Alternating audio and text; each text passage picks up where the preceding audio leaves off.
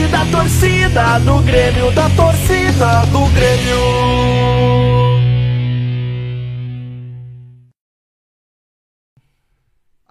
Agora sim, com a intro certinha. Boa noite a todos, gurizada. Vamos para mais um episódio aí do Papo Copeiro. Boa noite, Felipe. Boa Irmão. noite, Noteg. Hoje a gente vai desvendar um pouco da história do nosso É tricolor, né, verdade, Noteg? mano. É bom conversar. Eu gosto muito de história, Noteg. Eu gosto bastante de história e às vezes tem coisa que a gente não sabe, né? A gente não tem como saber tudo. No- cara, eu não lembro de coisas do ano passado. Tu imagina de quando eu nem era nascido, tá eu não ligado? lembro que eu almocei. É, mano, então é, é- é- é bem complicado. a Nossa memória é muito boa. Hoje a gente vai falar aí com um historiador de Grêmio, mas logo logo a gente já vai apresentar ele. Antes eu vou falar aí do patrocinador Sim Digital, gurizada. Sim Digital é braba demais, a operadora de internet que faz aí o Papo Copeiro acontecer.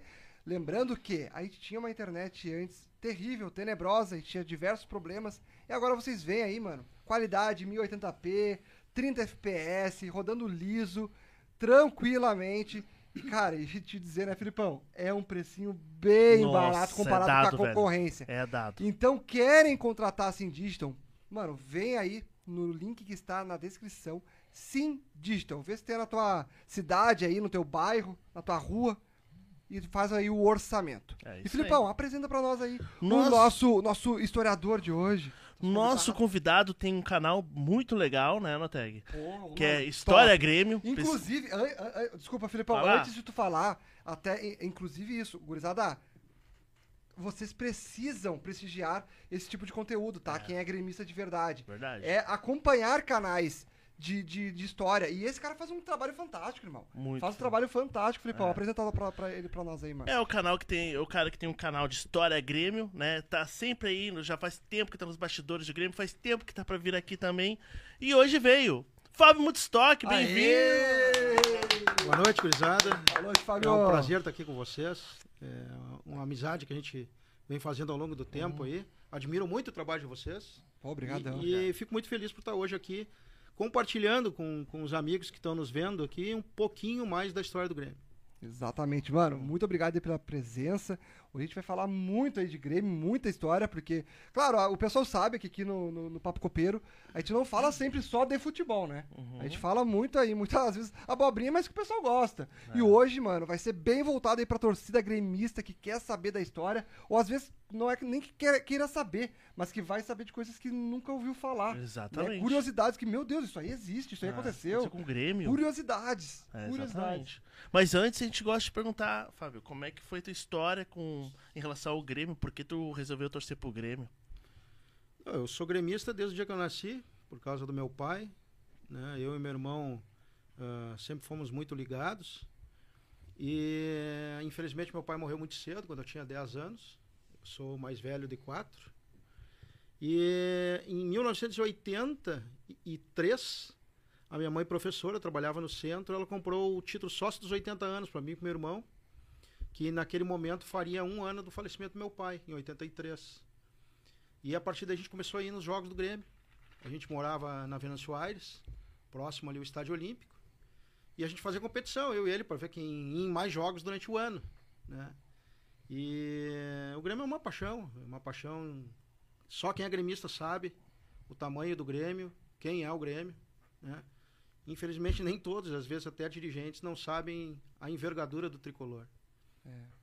É verdade, mano. E Jogadores que passam por aqui não sabem o tamanho do time que é o Grêmio, né, cara? Exatamente. Eles não têm, não têm ideia. Tem, tanto é que a gente vê inúmeros jogadores aí que vêm só pelo dinheiro e não, não sabem a metade da história. É. Até o Soares, quando veio agora, viu, viu uma- umas imagens do Grêmio ali. "Ah, o cara jogou aqui, sabe? Tipo, "Ah, o Grêmio ganhou aqui.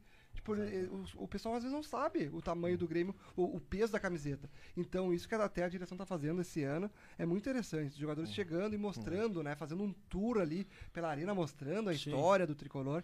É, E- até a gente vai ver, Marlon, aqui no- ao longo desse nosso papo aqui, quanta coisa legal tem, que às vezes o torcedor não sabe. Em relação a isso que tu falaste, foi uma coisa muito boa dessa direção, que ele fez não só, o, o presidente Guerra fez não só com os mas, o masculino, futebol, mas também com o feminino. De quando o jogador chega na, na arena, ele vai conhecer um museu do Grêmio e vai conhecer a história do Grêmio. Isso é muito importante, porque embora hoje o futebol seja profissional e seja, como muita gente fala, só dinheiro, o Grêmio é alma, o Grêmio é paixão. E para tu estar no Grêmio, tu tem que ter vontade de estar aqui e saber o tamanho do Grêmio. E por isso que eu achei muito legal essa iniciativa que o Guerra tomou lá no início do mandato, levando todos os jogadores para dar um- uma volta no tour, saber quem é o clube, as conquistas, quem passou por ali. E essa questão que tu falasse do Soares, o Soares apontou e disse, bah, aqui o De Leon, Uhum. entendeu? E, e para sentir, para sentir o clube. E ter a pressão da torcida, e jogar junto, e ter o amor à camiseta que nós, torcedores, temos. Exatamente. E ô Fábio, a gente queria ente- ah, saber um pouco de ti, né? Como é que foi a, a- a tua história, assim, na a tua carreira, até tu escrever o livro, né? A gente queria entender um pouquinho quem é Fábio Mudstock para apresentar pra galera. Tá. Além de um historiador de Grêmio, né? Bom, eu sou economista formado, eu tenho pós-graduação em marketing. Ah, em 2000 e lá no início, no início da aprovação da arena, eu estava em casa e aí estava quase indo dormir, estava escutando a rádio e eu escutei. Eu nunca me esqueço hoje o número. 154 conselheiros aprovaram a arena. Eu me levantei revoltado, porque o Grêmio tinha mais de 300 conselheiros. Disse, Mas como é que pode? um projeto de tamanha magnitude do Grêmio, meia dúzia de pessoas baterem palma para um projeto se analisar.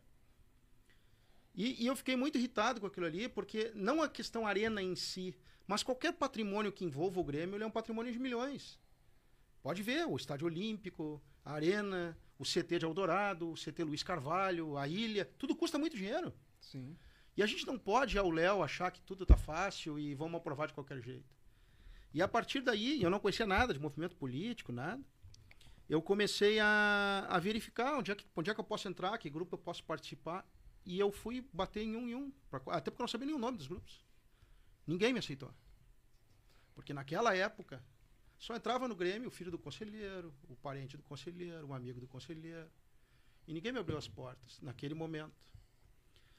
E eu vi que o presidente Jair Dourado estava numa campanha ferrenha para concorrer ao conselho e ele acabou montando uma chapa faltando um mês.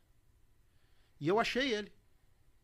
E aí eu conheci o Jair Dourado de ser campeão brasileiro e tal. Disse, presidente, preciso falar contigo e tal. Não, tu é gremista só. Tu é sócio, só entra aqui e vamos conversar. Olha. E aí comecei a participar e comecei naquele momento a admirar o Eduardo como um, um cara que foi um grande gestor do Grêmio. Apenas isso. Só que eu comecei a, a trabalhar, comecei a me dedicar, ajudar o pessoal e tal, me envolver de uma certa forma, que eu fiquei muito amigo do, do presidente Hélio. E aí eu passei a frequentar a casa dele. Eu, como pesquisador do Grêmio, eu começava a perguntar pro o presidente, e aquele jogo lá, o que aconteceu com o Baltazar? Ah, presidente, aquele jogo da neve, como é que foi? Vai aquilo ali. Comecei a me interessar. Eu disse, ah, vou fazer um artigo do, do Hélio Dourado. E eu comecei a fazer um artigo e aquele cara começou a me contar tanta história, cara. Tanta coisa genial. Eu disse, pô, cara, quando eu vi, eu tava com 50 páginas escritas. Bah. Eu disse, pá, esse cara merece um livro. E comecei a fazer uma amizade com ele absurda. E aí, tá, tempo vai, o tempo vem. Eu sou um cara gestor, né? Eu sempre penso a curto, médio e longo prazo. E eu sempre via que os clubes de futebol, de modo geral, o presidente senta ali, não sabe o que vai fazer. Ele até tem um projeto, ah, vou fazer tal coisa. Mas ele está tão envolvido com os pepinos que o clube tem a curto prazo, que ele não faz nada durante a gestão inteira. Ele disse, pô, eu vou atrás de um projeto. E naquele momento eu era presidente do Grêmio acima de tudo, na época que o próprio Eldorado participava do movimento, ele era o nosso patrono. E comecei a desenvolver um projeto de gestão e conheci uma pessoa que era ligada ao presidente Fábio Koff. E eu levei o projeto para ele. E ele gostou. E naquela época, o presidente Fábio Koff estava almejando disputar a presidência contra o Paulo Odoni, né, que estava construindo uma arena. Por mais vencedor que tinha sido o, o Fábio Koff, ele estava ali disputando com um cara que também era grande. E, e a disputa foi, né, até o final, muito ferrenha. E ele comprou aquela ideia do projeto com uma modernidade. Disse, "Pá, tem um, um velho vencedor com al- algo novo. Né? E até a gente conseguiu ah, muitas melhorias no projeto através de empresários que participavam na época e entramos. Ganhamos a eleição. Tá? A partir daí, eu comecei a ganhar gosto pela parte de gestão do futebol. E eu sempre pensei, pô, eu sou um cara que gosta de planejar. Se um dia eu quero ser diretor de futebol, eu vou estudar. Então eu fiz quatro, cinco cursos de análise de desempenho, fiz curso de psicologia do esporte, direito desportivo. E aí eu disse, pô, mas eu quero mais. Fiz, eu tenho quatro cursos, de treinador, né? Eu tenho o licença Cara. C da CBF, o B da CBF, do sindicato aqui e o UEFA 1 de Portugal. né? Mas eu nunca vou ser treinador. Só que eu quero entender o métier, eu quero conhecer, Uhum. quero saber quem são meus stakeholders para poder saber tratar com os caras, entendeu? Uhum. Fiz curso de psicologia no esporte para entender, entendeu? A cabeça dos caras, né? E tu vê só, só não quero tirar a linha, mas só para te dizer, por exemplo, hoje nós temos 20 clubes de ponta e 16 não tem psicólogo no plantel profissional Pô. com jogadores que ganham 2 milhões, 1 milhão. E aí, o que acontece? Eu, pô, quero voltar a estudar, quero voltar a estudar. E me inscrevi no único curso de especialização em futebol que existe no Brasil, que é na Universidade de Viçosa, em Minas Gerais. Para conhecer toda a parte de, de cognição, de pensamento rápido, de, de, de piscar de olho, para que tu ganhe segundos de, de, de eficiência, né? um, um treinamento de maior qualidade no- na parte física. E foi, foi assim. Né? Ah, então, ah, a gente vai se envolvendo dessa forma no futebol pela paixão que a gente tem. né? E na questão de Grêmio, ah, quando eu comecei a pesquisar, comecei a pensar, ah, fazer o seguinte, eu vou pegar no Excel ali e vou botar os jogos do Grêmio. Aí eu botei. Só que eu comecei a ver assim, bah, Grêmio Brasil. Mas qual Brasil? O de Farroupilha, o de Pelotas, da onde que é? É o Guarani qual? O de Campinas, o de Venâncio Aires? E disse, pô, aí eu comecei a fuçar.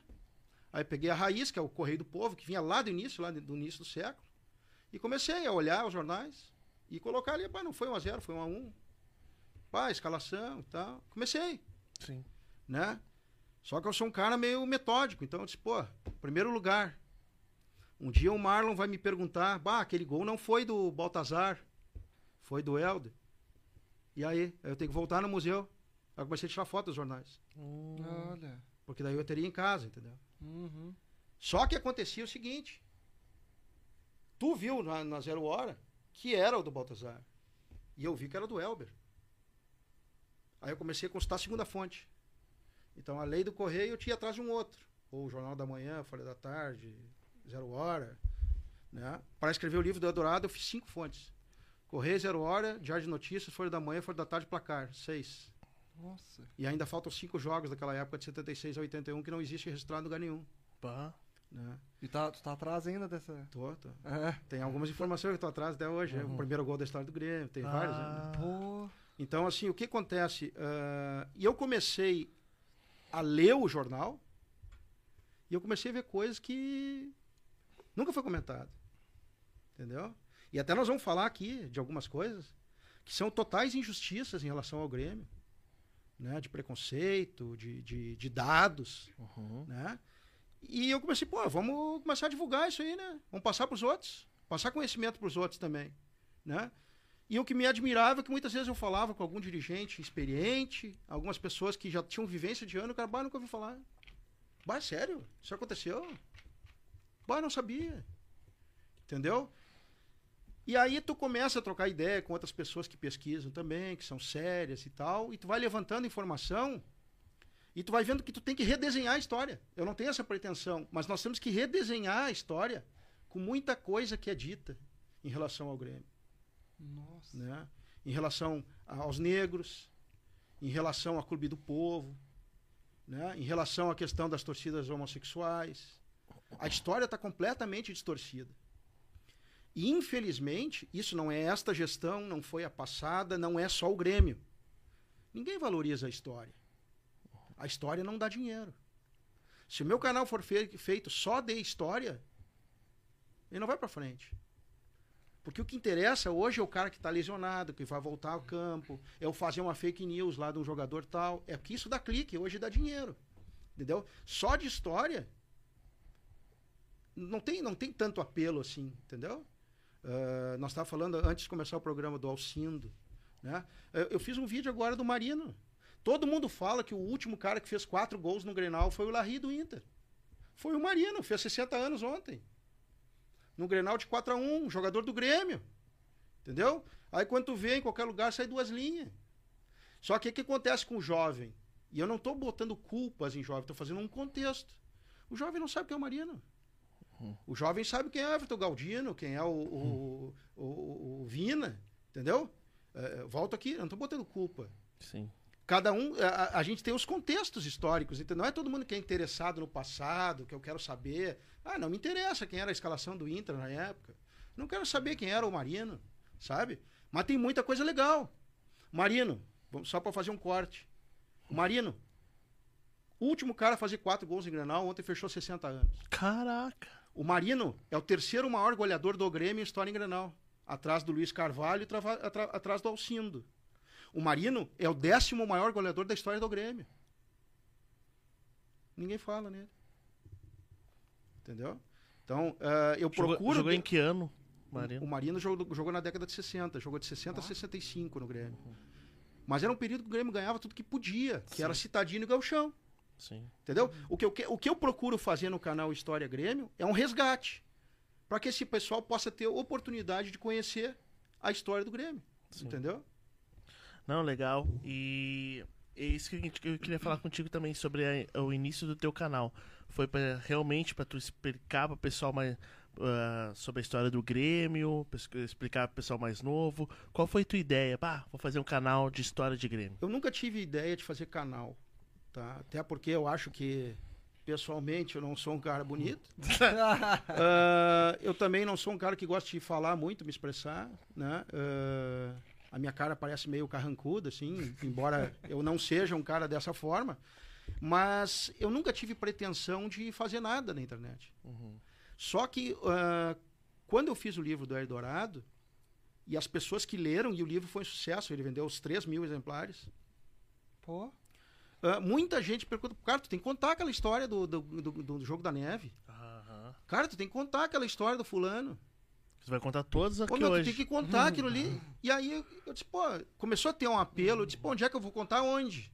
Entendeu? Na época existia o blog, o cara escrevia umas linhas e tal. sim, sim. Mas eu disse, sabe alguma coisa, então vamos fazer. E aí eu comecei a fazer, mas assim, ó, eu comecei a fazer sem saber gravar, sem eh, microfone, sem nada. A luz era uma porcaria. Ainda eu preciso melhorar muito, entendeu? Mas eh, eu comecei assim, vamos fazer. Uhum. E aí eu comecei a fazer um vídeo por semana, tal. Aí eu comecei a entender o macete do YouTube, de ir atrás de informação, de saber que tu tem que fazer com mais frequência, tu tem o horário mais ou menos certo para fazer, tu tem que ter o apelo na thumb. Eu não sabia fazer a thumb, não sabia fazer É, nada, tu, tu tinha me falado até. entendeu? Então, e aí, só que aconteceu? O pessoal, no início, principalmente o mais velho, começou a dizer, pô, eu fui naquele jogo. Uhum. Pô, o Gessi, cara. Conta, como é que tu contou aquela história de Gessi, cara? Como é, como é que tu conhece o Gessi? Entendeu? Cara, se tu lê o Gessi no jornal, é o maior jogador da história do futebol gaúcho, disparado. Não existe um cara perto dele. O Ronaldo Moreira não, não, não amarrou a chuteira dele. Nossa. Foi o maior jogador da história do Rio Grande do Sul. Não tem um livro, não tem nada dele. Entendeu? Não tem um artigo do, do, do Gessi. Caramba. Entendeu? Tá, isso que tu falou é muito forte, hein? Maior Ma- que o Ronaldinho. Muito maior. Maior em termos Melhor, de qualidade, melhor- melhor. Muito melhor. Tecnicamente. Muito melhor. Tu tá brincando? Muito melhor. De que ano ele é? Muito melhor. De Década que- de 60, 60. 50, 60. E Ele tem fez- imagens dele, tem vídeos. Não, não tem quase nada dele. Muito registro escrito. Naquela época nós tínhamos, nós tínhamos pouca coisa. Nós tínhamos pouca coisa. Mas Ele- eu não vou longe. Eu vi ao vivo um cara que foi melhor que ele.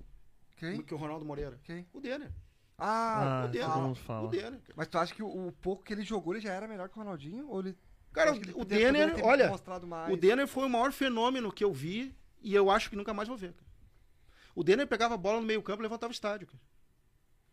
E ele não dava driblezinho, ele olhava pro gol e ia. Ele ia, estava na ponta, ele ia até o gol. Quem tá nos ouvindo aqui que viu o Denner jogar, pode escrever aí e falar. O Denner foi um raio que passou pelo, pelo Rio Grande do Sul. O Denner foi o maior jogador que eu já vi e Poderia- não vou ver poderia- mais ninguém, cara. Poderia se comparar a Pelé? Ah, cara. Que tu falar que ele é tão melhor que o Ronaldinho. Que o Ronaldinho. Eu, achei- eu achava ele. Eu, eu não era sei, eu- genial, eu, eu Ronaldinho. acho assim, ó, é, eu não quero entrar nesta polêmica do Pelé. Até porque assim, Que ó. a gente nem gosta Não, não, de não, não. Mas eu não pipoco, eu não pipoco com a pergunta. Eu só, só tô dizendo o seguinte, ó. Eu acho que o Pelé foi tão acima da curva que eu não posso classificar ele como uma pessoa normal. Tá, Entendeu? vamos colocar então numa prateleira abaixo, Cristiano Ronaldo, assim. Cara, é porque assim, ó, o que acontece, tá? Eu também falo com questão de paixão, tá? Eu falo com paixão. Muitas coisas tu vai ver, eu, eu posso tá, dar uma exagerada, assim, Sim, porque eu sou, eu sou gremista. Mas o que acontece é o seguinte, tem ó, problema. ah, a problemática que eu vejo para fazer uma análise do Denner como melhor que muitos Uhum. é o pouco tempo que ele jogou. Ah. Mas foi mágico, cara. O tempo que esse cara jogou, ele foi mágico. O que ele fez no Vasco. Quantos anos ele tinha mesmo? O Denner morreu, eu acho que. Eu não sei, agora minha 20? memória tá fraca, mas 20, eu acho. 21. 21 Foi antes da Copa de 94, né? Esse cara foi mágico. Ah, cara- não, não, 98. Eu, eu fiz uma pergunta uma vez, eu, eu fiz uma entrevista no canal muito legal com o Marcos Herman. Uhum. Que o Marcos Herman é um cara que tem anos de Grêmio. Sim. E eu fiz essa pergunta pra ele. Cara, é, ele- o que ele me falou ali, eu me emocionei, cara, entendeu? Que era o que, que eu lembrava. O Denner pegava a bola, velho. Olhava pro gol e o estádio levantava. Podia ter 18 na frente dele, meu. Que loucura, né, cara? E um cara fininho, franzino. E o cara dava empurrão, cotovelaço, e voadora, e ele passava. Caía no chão e levantava e saía correndo de novo. Tu dava no meio dele, não rolava 12 vezes. Ele levantava e ia. Quando o juiz tava com a pita na boca, ele tava driblando mais um, cara. Tá, então dá pra comparar. Vamos, vamos lá. Então dá pra comparar de repente com o início do Neymar. O Neymar era, era assim, no É, né? com Ele até o físico e mundo. tal. É, É, franzino e tal. Então o Denner pra ti foi melhor que o Ronaldinho. É isso aí que tu afirma. Sim, bah, pelo que eu vi jogar, não tenho. Não tenho palavras, cara. Cara, Que esse cara jogou no Grêmio, cara. E foi poucas vezes. Foi pouco tempo, ele ficou três meses aqui, cara. Pois é. E ali foi um lance, cara, que assim, ó, eu não sei como até hoje o Cacalo conseguiu trazer aquele cara. Porque aquele cara foi. é, cara, procura os poucos vídeos que tem dele, tu vai ficar apavorado, cara, com o que ele fazia dentro de campo. Eu acho que foi a, a ascensão mais meteórica de um jogador no Brasil. Ele ia pra Copa, ele ia pra Europa, ele não ia ficar aqui. Não ia ficar aqui. E, o, e agora voltando ali pro, pro GS que tu tava falando. Gessi. Gessi, desculpa. Ah, então ele pra ti foi o melhor. Pelo que tu a- analisou, que tu viu em. em- Cara, por tudo textos. que eu li, por tudo que eu li, eu, pra e mim, ele, eu- parecia, ele parecia assim com quem, assim, um, pelo que tu já leu, assim. o Gessi era um meia-direita é um meia de extrema habilidade. Todo mundo falava que o Gessi não gostava de jogar futebol. Isso não é uma verdade. O Gessi não gostava de treinar, Hum, entendeu? Era um jogador que fumava, um jogador que saía, era um jogador que não gostava de fazer exercício físico, entendeu? Mas o cara com a bola era um monstro. O cara com a bola era um monstro. Só pra ter uma ideia, ele jogou num time. E depois nós vamos entrar na questão ali do Pelé. uhum. Ele jogou num time do Grêmio, que era o seguinte, ó. Marino na ponta direita. Gessi Lima de meia direita. Milton Coelho de meia esquerda. Vieira de ponteiro esquerdo. E Juarez de centroavante. Esse ataque de cinco tem quase mil gols na história do Grêmio. Caramba. E os cinco estão entre os 11 maiores goleadores da história do Grêmio. Nossa, cara. Caraca. Os cinco. Se tu pegar os 11 maiores ar- artilheiros da história do Grêmio, tu vai encontrar Marino, Gessi, Milton Coelho, Juarez e Vieira. O Gessi não foi que também ele fez quatro gols no Boca Juniors? Sim. É isso? Esse foi um. um, ah, tem aquela história da faculdade, que ele fez ah, faculdade aqui. O Grêmio tinha jogado contra o Uruguai, ah, o Uruguai na- acho que foi em Montevidéu. E aí tinha um amistoso contra o Boca Juniors. Ele veio pra cá pra prestar vestibular. E depois foi às pressas pra jogar contra o Boca. E tu lê os relatos do jornal, é impressionante. Foi a primeira derrota internacional do Boca Juniors. O Grêmio ganhou de 4 a 1 e no intervalo os- o- a torcida estava em polvorosa e o treinador do Boca foi pedir pelo amor de Deus para tirar o Gessi de campo, Caramba. que ia dar merda. Nossa, Que cara. pena que ele jogou no tempo errado, né? Que ele tem mais vídeos deles, né? Eu não Pois sei, é. é- é- eu não sei se é- é. tudo tem seu tempo, entendeu? Não, mas a questão de a gente não tem imagens, né? É. Não por tempo É, que... é, mas, mas é o que eu te falo, naquela época era muito os jornais. Por que, que existia a Folha da Tarde e Folha da Manhã? De tarde tu fazia um outro jornal, cara. Pra dar notícia. Hoje tu aperta no ar, nós estamos Nossa. conversando aqui, tu tá ouvindo, tu tá vendo a questão dos ouvintes aqui, meu. Uhum. Quem tá assistindo aqui já tá mandando mensagem pra ti, tu já tá respondendo. É imediato. É. Se eu te mando uma mensagem, tu me responde em 30 segundos, eu, bah, aconteceu alguma coisa com o cara. Uhum. Entendeu? E, e antes era diferente. É, tu pega assim o jogo do Grêmio hoje. Eu só vi amanhã. O que que aconteceu? Tu te lembra? Vocês são novos. Na década de 90, se eu não fosse num Grenal, velho, eu não via na TV, o mal e mal escutava no rádio e ficava sabendo dois dias depois o que aconteceu, cara. Que loucura, né? Hoje dá um gol lá, tem um cara mandando WhatsApp com a foto. Um não, né? Tem uns 30. Exato. Então, é diferente. Só que assim, ó, é uma época que o Grêmio disputava o quê? O que, que era o, o Grêmio e o Inter na época? Gaúcho. Citadino, Gauchão, e naquela época o Inter não podia jogar, porque o Grêmio ganhava tudo. Copa Brasil, que o Grêmio jogava. Entendeu? Aqui, esse era o universo do Grêmio. Não existia Libertadores para nós. Entendeu? Não existia Mundial. Então hoje tem que fazer uma referência. Não, existe, não existia Recopa Sul-Americana. Entendeu? Não existe Copa Comebol. Não, aquela, aquela época o universo era Citadino, Gauchão e Copa Brasil. E, E o Grêmio ganhou tudo que tinha na época. E a Libertadores nem era tão valorizado como é hoje. não né? era. Tanto é que o Internacional, ali há pouco tempo, inclusive, jogou com o time reserva contra o Nacional, né? Pra jogar o, o Gauchão contra o Grêmio e perdeu. Não, isso aí não é verdade também. Não é verdade? verdade. Olha, vamos, vamos o, ser bons. o Inter Ah. tinha vendido o Falcão. Aham. E aí, em virtude do Falcão ter saído, inventaram essa que era time reserva. Ah, olha aí. Mas não é. Bom saber isso aí. Não é, valorizavam que nem nós valorizava aqui na época. Entendi. Entendeu? Ah. Só que o Nacional era um cano de time. Pô. Nacional, na década, final da década de 70, 80, era um timaço. É. Aham. Entendeu? Ah, Tem que analisar o contexto. Sim, eles perderam a final do Grêmio também, né? Nessa- nesse ano. Perderam em 1980. Eles, per- eles perderam pro Nacional a Libertadores e perderam o Gauchão pro Grêmio. Nesses, nessa sequência aí. Sim. Então, realmente, era outros tempos, né? É outros tempos, né? Então a gente tem que contextualizar. Sim, e tu, tu começa a buscar, assim, as fontes, tu disse que tu pesquisa muitos jornais e tal, mas tu conhece alguns outros historiadores também que tu troca bastante ideia, como é que é a tua relação assim, com eles? E, e, as- e como, é- como são as fontes deles, como que eles têm umas fontes diferentes, assim, das, das tuas, são de jornais, são de O- vivências, experiências O que que acontece? O que acontece? Ah, eu não sou melhor que ninguém. Uhum. tá? Também tenho vários erros, mas eu sou um cara metódico. Eu vou atrás da informação. Para mim te dar uma informação, eu li em algum lugar. Não foi o fulano que me Sim. disse, entendeu?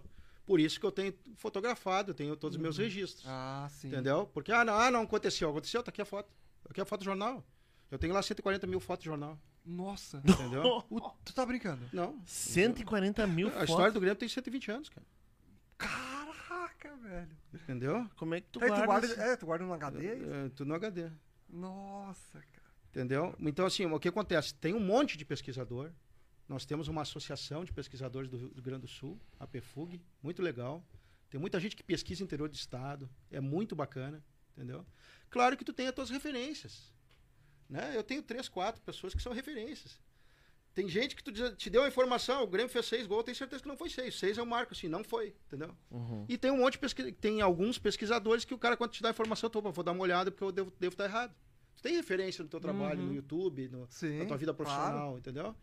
E, e aí eu comecei a pesquisar, comecei a ver, comecei a debater com, essas, com os sérios. E tu vai tentando redesenhar as coisas. Né? Tu vai tentando redesenhar a coisa. Por exemplo, a gente está falando ali, posso falar em alguns assuntos pontuais já? Claro. Por exemplo, nós estávamos falando de Pelé. Uhum. Cara, é, eu falei para a direção do Grêmio o, o ano passado, falei para essa, mas aí tudo bem, eu respeito. É, talvez o meu embasamento é porque o que acontece? Primeiro eu vou contar o contexto. O Grêmio foi, o, o Pelé foi sócio do Grêmio. Tu, tá, tu tá brincando? Foi Pelé sócio? foi sócio do Grêmio. Ah, não. Eu tenho recorte de jornal, eu mandei para a direção do Grêmio Caraca! atual e anterior. Ah, não. Sim. Quando, o, quando o, o Santos veio jogar com o Grêmio em Porto Alegre pela Copa Brasil, o Grêmio homenageou o Pelé com o título de sócio. Sócio patrimonial. Seja sócio do Grêmio é o nome do título. Caraca. Tá? Só que o que, que acontece? Aí eu respeito, cada um tem a sua opinião em relação a isso. Eu tenho o jornal onde diz que ele recebeu o título. Só que o Grêmio não tem o registro do título social. Eu sei por que, que não tem. Porque tu cai da base. Se tu não paga, tu sai da base. Aham. A Elis Regina foi sócia do Grêmio. Não tá lá no registro, não é sócia do Grêmio. Entendeu? Caiu da base lá. Deram um título pro cara e não tá na base. Entendeu? Uhum. Deram título pro Soares. Será que vai sair da base daqui a alguns anos? Eu não sei. Entendeu? Ah, Pelé foi sócio do Grêmio. Cara, vamos homenagear esse cara em vida ainda. Traz ele pra cá, desce de helicóptero na arena, dá, um, dá outro título social pro cara, dá uma cadeira, tira foto. Traz marketing pro clube. Acharam por bem, não. Cada um tem seu critério. Entendeu? Mas eu cavei isso aí. Ele foi sócio do Grêmio. Tem que valorizar as coisas boas. Entendeu? O Pelé defendeu três pênaltis, quatro pênaltis na vida. Um foi contra o Grêmio. Jogou no gol uma vez contra o Grêmio. Entendeu? O Pelé jogou três ou quatro vezes, agora de cabeça não me lembro, que ele jogou no gol. Uma foi contra o Grêmio. Bah. Tem que valorizar. O Pelé quase veio pro Grêmio. E aí nós estamos falando É. o seguinte: quando é que o Pelé veio pro Grêmio? Ele ia deixar o Milton Coelho no banco, cara. Foi nesse ataque que eu te falei. Bah. Marino, tu Marino, imagina o Gessi e o Pelé jogando junto. Cara. Nossa, ah, era na mesma época do Mesma do época. Gessi. Nossa. Era, era Marino, Caraca. Marino, Gessi, Pelé, Vieira e Juarez. Pá. Nossa, cara. E depois do Juarez veio Alcindo também, que, não- que marcava Nossa. gol sim, gol, de gol, um dia sim, gol dia não. Jogaram junto na seleção, né? Os dois. Foi ele que, o Pelé que pediu pro Alcindo pro Santos. O Alcindo jogou na seleção na- em 66, na Copa do Mundo. A pedido do Pelé, ele foi pro Santos. Queria um companheiro. Bah. Tu imagina se ele tivesse vindo pro Grêmio naquela época. Nossa. É que daí nós estamos no C, né? Aham. Não vamos entrar no C, mas é é a história que eu acho que o pessoal tem que saber. Uhum. Entendeu? Porque nós temos que valorizar as coisas boas que o Grêmio tem. O Grêmio tem muita coisa boa. Entendeu? Quando tu fala, Marlon, que as pessoas não conhecem a dimensão do Grêmio, eu vou te dizer uma coisa. Tu sabe com quantas seleções o Grêmio jogou na sua história? Não sei.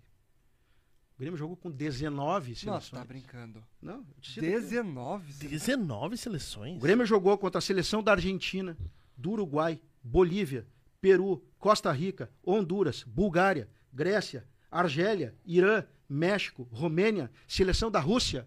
O Grêmio foi o único clube do Brasil que empatou com, com a seleção brasileira no, no, no suplementar do Olímpico em 1 a 1 no amistoso. União, no jogo treino. União Soviética ou União? Soviética. Ah, Esse é o tamanho do Grêmio. cara. Esse é o tamanho do Grêmio. O Grêmio não é para disputar a segunda divisão. O Grêmio é o maior clube desse país há muito tempo. Nós estamos no sul do país. E nós não valorizamos a nossa história. O Grêmio jogou a gente com... ganhou ou não? Como é que foi? Ah, não, de cabeça eu não lembro. Mas o Grêmio, mas o Grêmio jogou mais de uma vez. Eu não sou o Dácio Santana. O Dácio Santana sabe Quando tudo. é que foi dar contra a Argélia? Quando é- Não, ele sabe. Nós jogamos com mais de 30 seleções combinadas. Por exemplo, sele- a seleção nacionais, estaduais, de cidades, Ah, tinha seleção gaúcha. É, seleção- Seleção gaúcha. Cara, o Grêmio é gigantesco, cara. Quantas excursões pra Europa nós fizemos? cara? O Grêmio ganhou do Bayern de Munique, cara. O quê? O Grêmio fez amistosos. Ganhou Copa Ganhou do Philips. Do Bayern de tor- Munique? Ganhou 2x1. É. Oh. torneio de Eindhoven. Ganhou do Copa Barcelona, Philips. Antes do Inter, né? Ganhou O do Grêmio é imenso, cara. E é, é isso que eu tento contar pra aquele cara que me acompanha no canal. Porque a gente, a, gente, a gente precisa saber disso. Se a gente não precisa, a gente pode querer saber. Porque quando o cara diz que o Grêmio é pequeno, que o Grêmio tá no. que o tamanho do Grêmio é segunda divisão, essas palhaçadas que falam aí, Uhum. o cara não sabe a história. O cara não sabe a história. E é isso que me motiva, entendeu? Porque além de querer contar para as pessoas, é que tu vai cavando e tu vai achando cada vez mais coisa. Isso não é, não é nem só mostrar pros gremistas, né? Até para o pessoal de fora, né? Pessoal de fora. Não é só para os gremistas, mas também pros gremistas, né? Porque é mais pra mostrar ainda pro pessoal de fora. Pessoal de fora. Essa semana fez aniversário de 62 anos, se eu não me engano. Eu posso errar num, num ano ou outro, que é, minha- é o- é muito dado. Já ouviu falar em Gremiana Beliova? Qual é o nome? Gremiana Beliova. Hum, não faço ideia. Não. O Grêmio foi jogar com a seleção da Bulgária. E o Grêmio ganhou do CDNA, que era um clube da, da- o campeão do Exército Nacional da Bulgária. E o Grêmio tocou 5 a 1 neles, eles eram deca campeões do país. Nossa. E naquele jogo, o Grêmio foi tão fantástico em campo que tinha um senhor, Estevan, não me lembro o quê. ah, a mulher dele estava grávida. E nasceu no dia do jogo do Grêmio. E ele botou o nome da filha de Gremiana Belhova. Cara. Ah, tu tá brincando. Mano, isso é muito louco. Seleção da Romênia, Isso que ano mesmo? 1964. Caramba, cara. Nossa. Gremiana. Esse é o tamanho do Grêmio. Tá Grêmio. viva? Tá viva. Tá viva? Uma vez o Grêmio tentou convidar ela, eu acho que foi nos anos 2000. Eu, eu acho que foi em 2004, 2003, ali no, no centenário. Eu acho que o Grêmio tentou convidar ela, eu não sei o que aconteceu, se não acharam de contato, se era caro para ela vir, se não era interessante, eu não sei. Mas o Grêmio chegou a, chegou a entrar em contato com ela. Eu fiz uma reportagem para o Esporte Interativo uma vez. e veio a TV deles aqui fazer entrevista para saber quem era o Grêmio. Esse é o tamanho do Grêmio. Nossa. Nossa, mano, demais. Entendeu? Demais, Que demais. isso. E a gente tem que. Cara, se nós gremistas não reverenciarem a nossa história, quem vai? É verdade. Quem vai? Os caras falam que são campeão de tudo. Campeão de tudo é tu ser tricampeão nacional invicto. O Grêmio é tricampeão nacional invicto. O Grêmio é campeão da Copa Sul. O Grêmio tem uma Copa, a, a Copa Sul brasileira. O Grêmio, isso aí é uma pesquisa que eu estou fazendo e mais umas outras pessoas. O Grêmio é super campeão da América. O Grêmio é super campeão da América. Não querem dar o título ao Grêmio. Mas eu, eu faço um contexto, contexto histórico. Quando o Grêmio veio da vitória contra o Hamburgo, o Grêmio deu uma paradinha em Los Angeles. Que o Fábio Koff queria que o avião viesse direto para Porto Alegre. Mas o Grêmio parou lá porque tinha um amistoso contra o América do México. O América do México era campeão da CONCACAF. Olha. E o Grêmio fez um amistoso com ele, nós ganhamos nos pênaltis. Era a antiga Copa Pan-Americana. O Grêmio é campeão, o Grêmio é super campeão da América. Caramba, velho. Entendeu? E o ah, a Supercopa da América. Nunca, eh, não, foi- tem, não tem a. Desde Teve- a década de 60, eu acho que não tem mais. Será? Não teve depois? Eu acho que não. Teve o, o Pan-Americano, que era chamado, que era a unificação. Né? Uhum. Então, é- é- o que eu quero dizer é que a gente tem que valorizar nossas coisas. Ah, fala, ah, sou campeão brasileiro invicto. Eu sou tri. Sou tricampeão nacional invicto. Entendeu? Nós, se eu não valorizar a minha história, quem vai valorizar? Com certeza. É. É Entendeu? verdade. E quan- voltando lá pro livro do Hélio Dourado, ah, tu falou que, bom, ele mesmo te deu muitos relatos, né? Uhum. Mas como é que foi, como é que foi toda a história? Como é que foi pra tu construir esse livro? Tu teve que também procurar outras fontes pra ah, pra achar fontes pra construir o livro? Conta mais pra nós aí. É, eu comecei a escrever o livro através dos jornais que eu tinha. Aí eu comecei, peguei o Eldorado ali desde o início da gestão dele, como é que ele ganhou a eleição, como é que foi. Eu comecei a escrever o livro de uma forma cronológica e eu ia co- conversando com ele eh, duas, três vezes por semana. Presidente, e aquele fato lá, presidente, era assim mesmo, não era? Como é que era, sabe? E comecei a conversar com outras pessoas, né? Cara, tem histórias assim. Eu, eu falo do livro ali, a contratação do De Leon. Até quem quem estava no, no processo lá no Uruguai era o Julinho, um amigo nosso que infelizmente já faleceu. Cara, eles levaram dinheiro vivo pro presidente. É, levaram dinheiro vivo lá para comprar o De Leon. Entendeu? Ah, Imagina, cara. Cara, é, já viu aquela imagem do De Leon na, no, no, no Mundialito? Brasil e Uruguai? Brasil, Uruguai. Brasil e Uruguai, em Montevidéu. Não lembro. Não, de é. cabeça não a lembro. seleção brasileira ganhou. ah, a seleção brasileira jogou contra o, o Uruguai. Aham. O Uruguai ganhou a competição. Toda a seleção do Uruguai dando volta olímpica.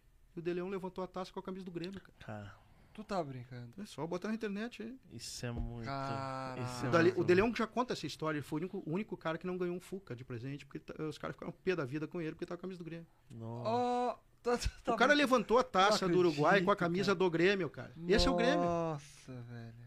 Entendeu? Por isso que eu falo entusiasmado. Não é qualquer um, não é qualquer um que tem a nossa história. Uhum. E se nós não reverenciar isso aí, ninguém vai fazer, cara.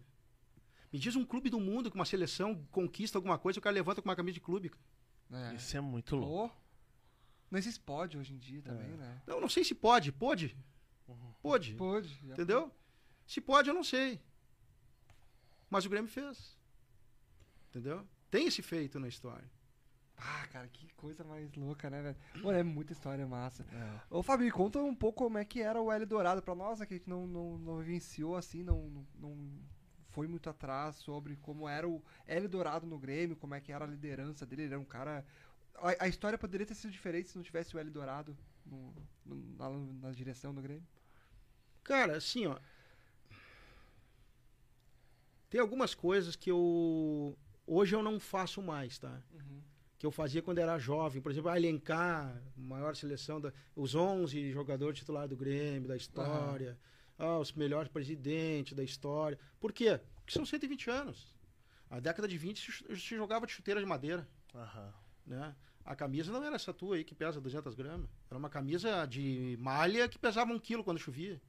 Entendeu? A bola tinha concreto dentro. Né? Então é muito difícil tu fazer, ah, o Jeromel era melhor com a Ayrton, que não sei. É, é, é complicado, entendeu?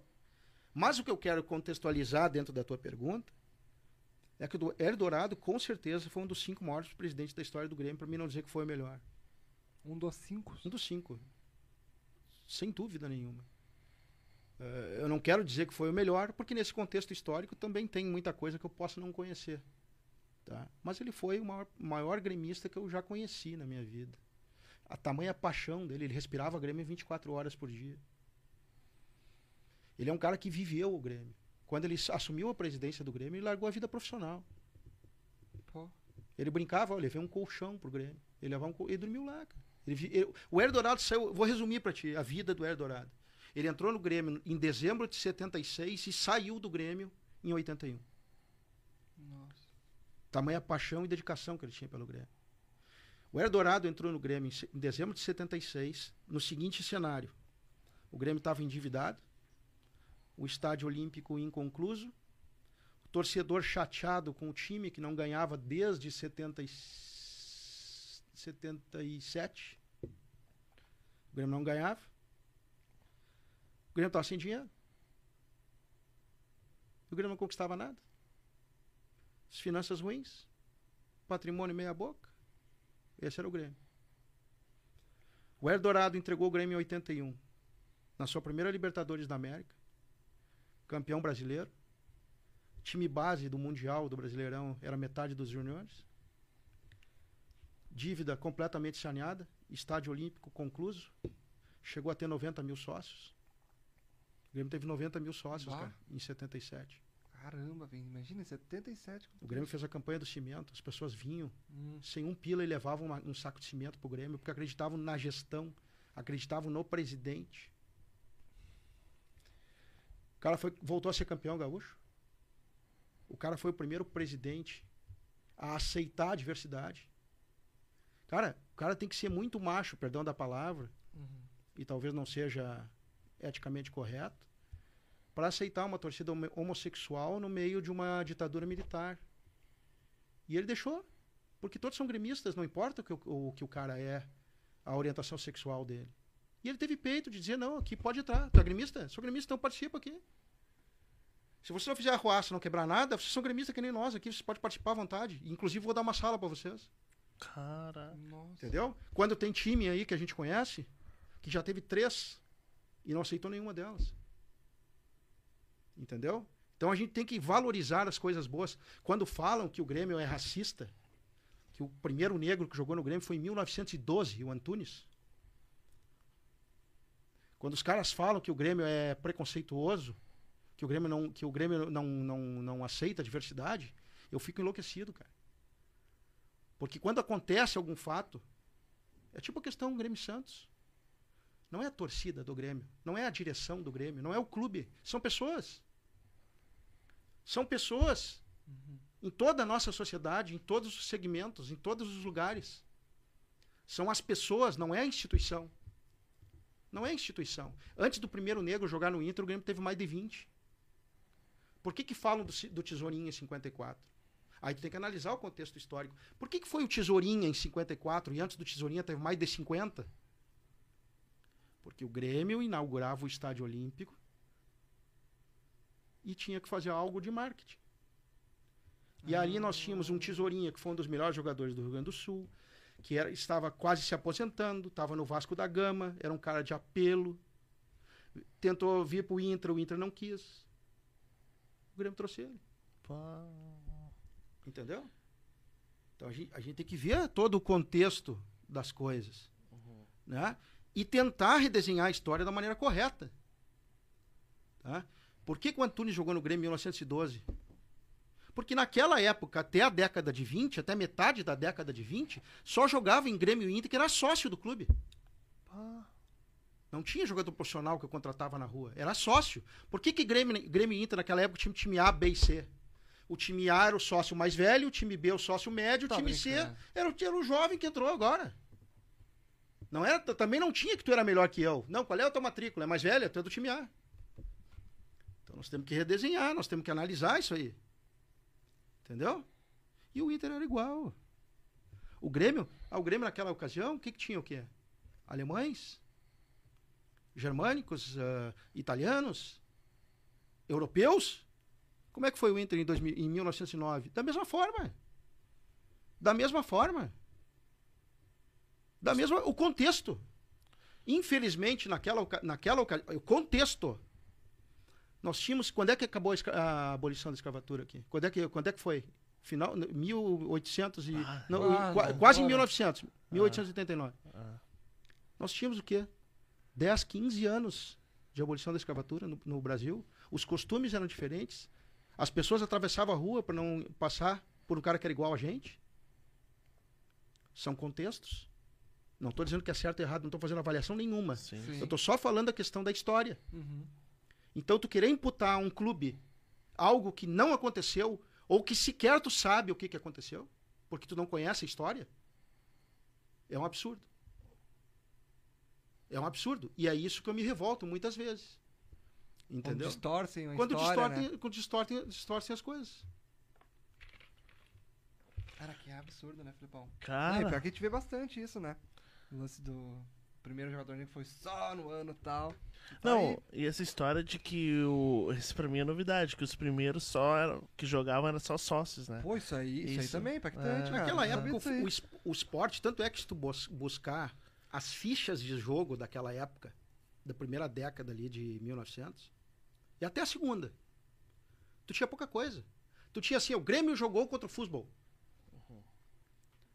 Grande público apareceu na Baixada para ver o Grêmio.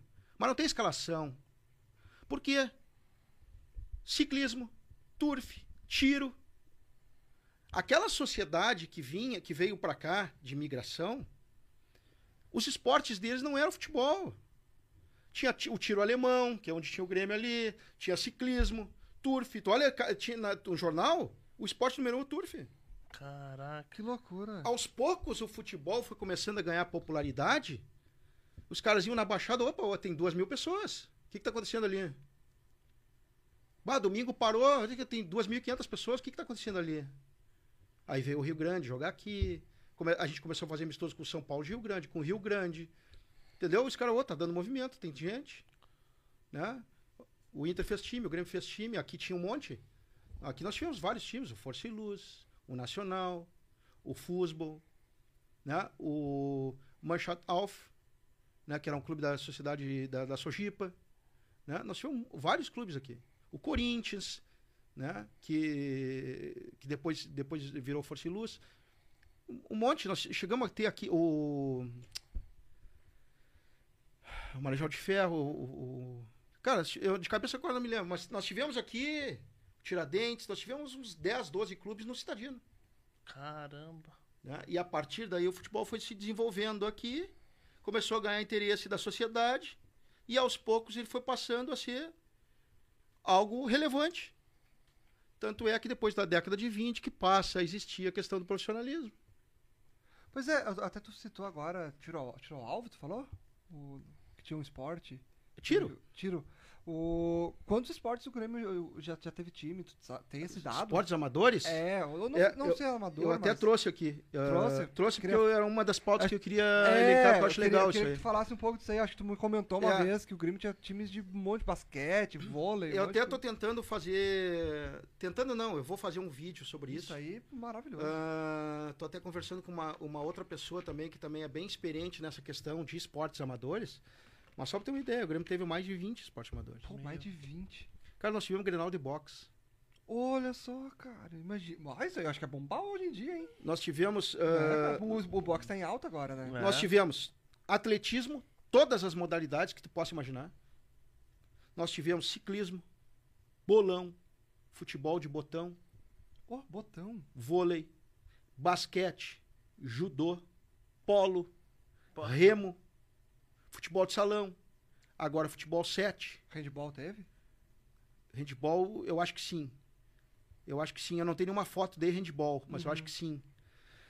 Ah, cara, nós tivemos tênis. O maior tenista do Brasil vestiu a camisa do Grêmio. Thomas Có. Olha só, cara. O Grêmio teve xadrez. O maior enxadrista da história do Brasil, Mequinho, jogou com a camisa do Grêmio. Olha isso. O cara disputou torneio internacional com a camisa do Grêmio, cara. Tu tem fotos disso? Tem. Caramba, mano, isso aí é sensacional, velho. Então, assim, ó, tem que valorizar, velho. Coisa muito fora da curva isso. Aham. Entendeu? Pô, Tem que ninguém- valorizar. não sabem. Ninguém sabe disso. Cara, Cara, o maior então- tenista do Brasil não foi o Guga. Foi o Thomas Có. Põe no Google. Tá brincando. O cara jogou com a camisa do Grêmio. E, e aí, o que acontece? Aí eu quero entrar num outro contexto, fugindo um pouquinho dessa tua questão de quantos esportes amadores nós tivemos. Aham. Os clubes hoje, até porque a sociedade caminha de uma forma diferente e tudo é dinheiro, os clubes deixaram de ser clube social. Tu não é mais uma sede onde tu recebe, vai fazer um churrasco e, e- e unir o sócio. Não, hoje é futebol, Ah, é verdade. entendeu? Deixou de ser clube. Naquela época era clube social. Aham. Era clube social. Tanto é que o Grêmio tem uma ilha aqui, ninguém sabe que o Grêmio tem uma ilha. É. Pouca gente sabe, o Ah, Grêmio é o único poucos, clube do mundo que tem ah. uma ilha. É verdade. Né? E aberto pra sócios, né? Aberto para sócios, está muito bem cuidada. Né? Ah, o Cláudio Medeiros e, e o pessoal deles lá cuida muito, cuidou muito bem daquela, daquela área da, da ilha. Está lá, bem cuidada. O, o sócio do Grêmio pode ali desfrutar. Onde é que está escrito isso, que tem ilha? Ninguém sabe. Entendeu? Não estou fazendo crítica a essa gestão, estou fazendo Não, no modo sim, sim, geral. sim. Entendeu? Ah, ah, o, Grê- o Grêmio deixou de ser clube social. O, Clube de Regatas Flamengo deixou de ser clube social. O Vasco da Gama Regatas deixou de ser clube social. O Inter deixou de ser- ser clube social. Os clubes brasileiros deixaram de ser clubes sociais. Porque hoje tu é profissional.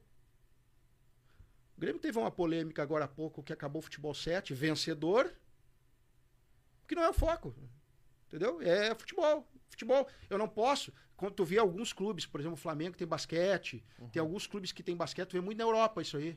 Aham. Barcelona, o O Bayern, Real Barça, eu tava Madrid. vendo agora o Barcelona, ele tava com um estádio lotado, não está, o, a quadra de basquete lotada pra ver o Barcelona jogando É. basquete, O cara. pro- Não, o Flamengo, não vamos longe. O Flamengo, tá, ah, o Flamengo tem, Flamengo tem né? basquete? Flamengo tem Não. basquete. Mas tu pega aqui, tu coloca nos clubes do Uruguai, aqui do clube da Argentina, Sim. põe no site deles ali, tem um monte de esporte amador.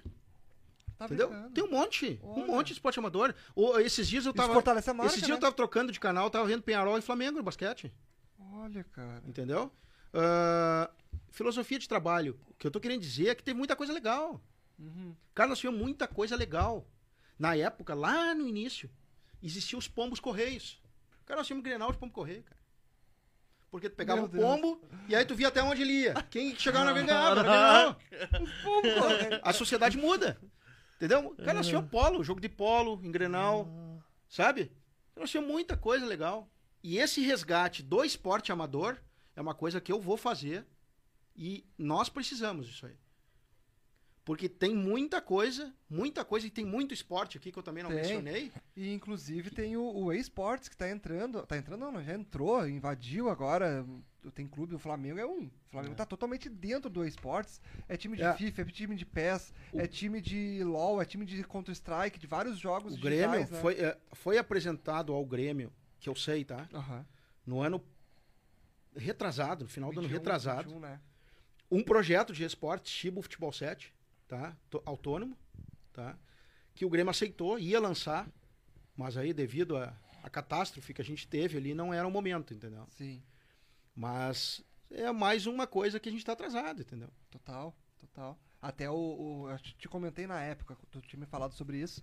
Na época. eh, foi Quando bem- nós falamos, foi lá na entrega do 2020. troféu do, do, do, da Super- do, do Copa do Brasil lá Isso. pro Mazarop. Isso, isso, foi lá.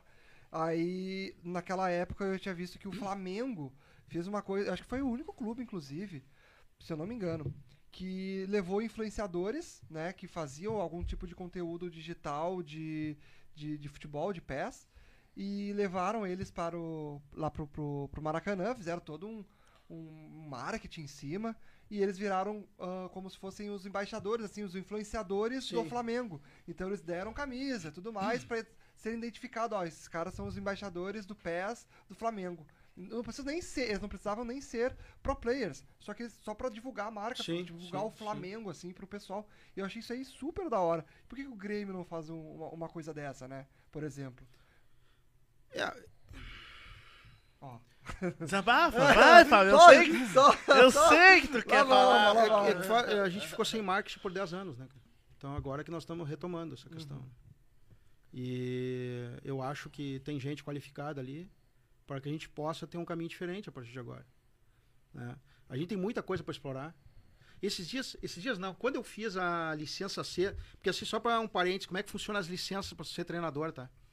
Tem a licença C, que tu é habilitado a treinar a escolinha.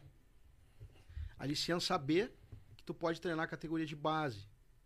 A A é o profissional. E a Pro, que até teve aquela polêmica que o Renato não tinha Pro. Ah, É que são competições sul-americanas. Entendeu? Até agora, se o Luxemburgo não viesse, o treinador interino não podia ser o treinador porque não tinha Pro. sim. Né? Quando eu fiz a C, tem que fazer um estágio. E aí eu fiz o estágio na escolinha do Grêmio. Né? De 100 horas. Olha. E teve um cara, que me- o William, o cara me, me falou um negócio que eu achei muito legal o projeto dele.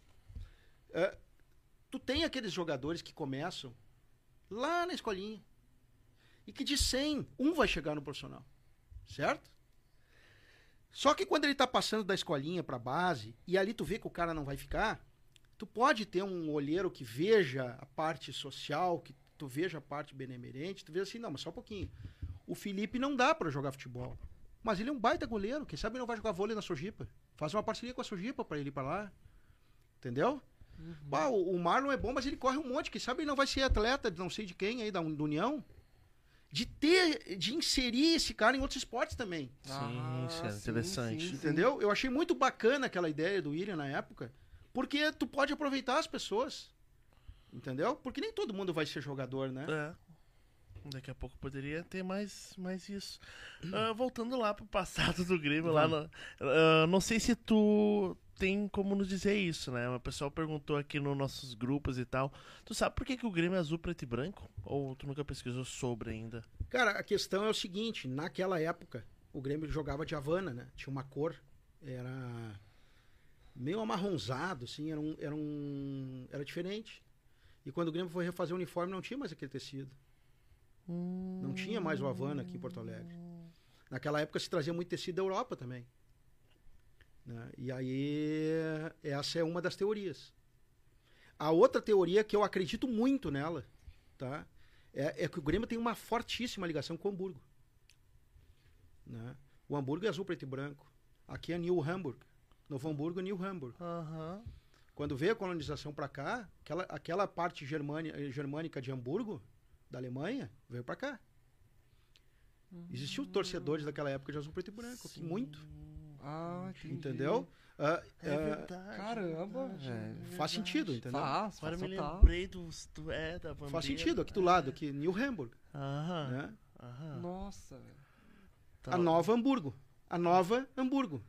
Veio da Alemanha. Entendeu? E lá tinha um Hamburgo, azul, preto e branco. Pá, velho, realmente Nossa, eu acho. nossa. Esse, esse é o mais. Pô, faz mano, sentido. isso Faz aí sentido pra caramba. Fez assim, ó. Ah. A gente, a gente tinha colocado na pauta, eu não sei se tem mais algo a dizer sobre, né? Eu tenho bastante aqui. não, não, não, sobre, sobre o assunto Não, que, a vamos gente, lá, que a gente já conversou, que é do, do primeiro jogador negro, né? Se tem mais informações que daqui a pouco tu não falou, que a gente botou na pauta aqui, que é do primeiro jogador negro do Grêmio, que é o Antunes. Antunes. Tu tem mais alguma informação sobre ele, posição? Não, eu não tenho. Não tem Daquela muita- época é muito muitos dados. difícil. Eu já fui em alguns cartórios atrás de certidão. Até porque seria enfático ali pra tu Aham. ver a raça, entendeu? E não consegui informação. Ah, tá? Mas a, a, a comprovação é via foto. Né? Que ela foi, inclusive, eu passei pro Grêmio quando eu consegui essa foto aí, onde provava, né? Onde o Grêmio deixou de usar o tesourinha, utilizar o tesourinha como marcador e passou a voltar lá para trás fazendo seu resgate histórico. Uhum. E se tu não quiser o Antunes, tem uns 20, 30 antes do, aí. do Tesourinho, porque o Grêmio sempre foi plural. Essa história é, é uma inverdade, né?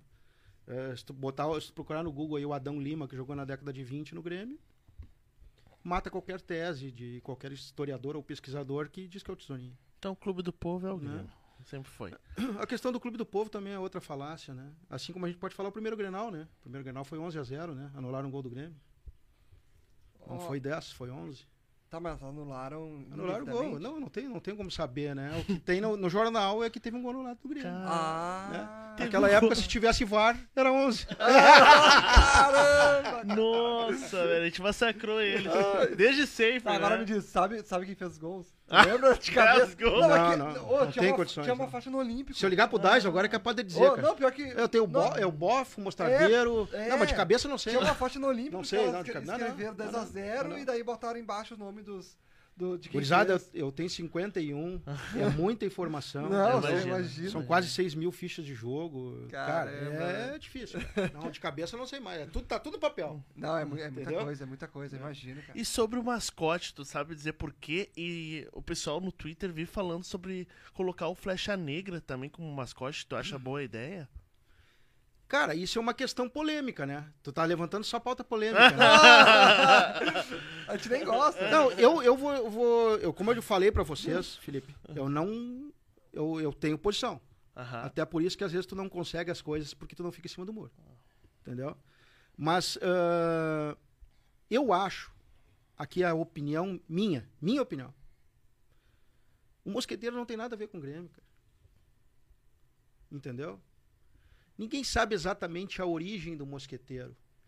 A, a- a história dos mascotes, ela acontece lá no início da década, quando um jornalista chamado Pompeu, do Correio do Povo, ele inventou uma história numa tirinha. Ele utilizou o campeonato gaúcho como se fosse a conquista de uma dama. E cada time de futebol era um mascote que estava em busca da namorada, da conquista daquela dama, que era representava o título. Entendeu? Olha só, cara. E aí foi imputado ao Grêmio um mosqueteiro. O Inter, o seu marmita. Né? Tinha o, o, o- tinha o Renner, até eu esqueci de falar no Renner aí dos clubes, ali o 7 de setembro e tal. Tem vários clubes. Ah, então, naquele momento ali, passou a ser um mosqueteiro. E até esse mês de maio agora, faz mais um aniversário daquela faixa com o Grêmio, onde estiver o Grêmio, né? Que era do Salim Nigre e também do Mosqueteiro, no mesmo dia, num jogo que o Grêmio jogou. ah, que fa- faz em maio agora aniversário. A partir dali foi, foi se utilizando o Mosqueteiro e ele foi ficando. Entendeu? Ah, respondendo a tua pergunta, eu acho que o Mosqueteiro não se identifica com o Grêmio. Né? Poderia ser o Flecha Negra. Cara, simbologia muita. A questão da raça que todo mundo critica o Grêmio. O Tarcísio, o, maior o, cara que mais vezes vestiu a camisa do Grêmio, foi goleador, jogador símbolo. Poderia ser. Um gaúcho. Eu não sei. ah, os criadores poderiam fazer muita coisa e, e se levar ao conselho para fazer uma análise. É um assunto extremamente polêmico quando a gente vai mexer em simbologia. É. Tá? No entanto, respondendo a tua pergunta, eu não vejo um mosqueteiro a cara do Grêmio. Entendeu? E é o mesmo Cara, Corinthians, né? Eu vejo o Dinho dando um carrinho, o Tarciso, Ah, A gente não sabe? é, É, a alma do Grêmio, entendeu? Mas, respeito. Ah, aí, fazendo um outro. Desculpa, só, só, só te interrompendo um pouquinho. Tá, daí nesse caso, pra mudar uma simbologia. O Conselho. o- é o conselho daí, Conselho. que é uma coisa muito. É mexer na história, né? Não, É por, i- por isso que assim, ó, quer mudar, tem que ter um estudo, tem que ter um debate, ser amplamente discutido por todos, e aí tu leva a aprovação. A Por isso que tem que ser feito pelo decide, conselho. Não, não. Eu acho que o trâmite, porque senão é muito fácil, senão muda a cor do Grêmio, entendeu? Eu mudo a É. bandeira, eu mudo o símbolo, é, tem que ter um regramento. Uhum. Até porque nós estamos falando de uma história. É. Pois é. tá? Mas acho válido. A- Aonde eu, aonde eu quero chegar, além de eu achar que o, que o mosqueteiro não se identifica com o Grêmio, eu digo assim, ó, hoje se tu quer levar, e aí quando eu falo em clube social, quando eu falo do grande trabalho que faz o, o Edu Caminha com Desejo Azul, que faz o IGT do Grêmio, cara, se tu pegar o mascote do Bayer, que é um urso, o Bernie, ele é um cara que se locomove. Ele senta, ele vai, ele faz, entendeu? Um mosqueteiro com aquele negócio aqui assim, com aquela faixa, aquele chapéu, não é prático. Aham. Entendeu? Se tu pegar a belinha do Borussia Dortmund, né, tem, tem vários. Eu, eu acho que ele poderia ser mais prático. O, o o mosqueteiro, ou qualquer símbolo que tu queira col- elencar ao Grêmio, cara, hoje tem que ati- atingir uma função social. Ele tinha que estar com o Educaminha no Desejo Azul, em todas as visitas. Ele tinha que estar com o IGT participando das ações. Eu sei que participa, tá? Mas eu digo ele tem que estar mais inserido. Eu tenho que trazer aquela criançada para dentro do Grêmio. Entendeu? E hoje nós temos uma dificuldade gigantesca.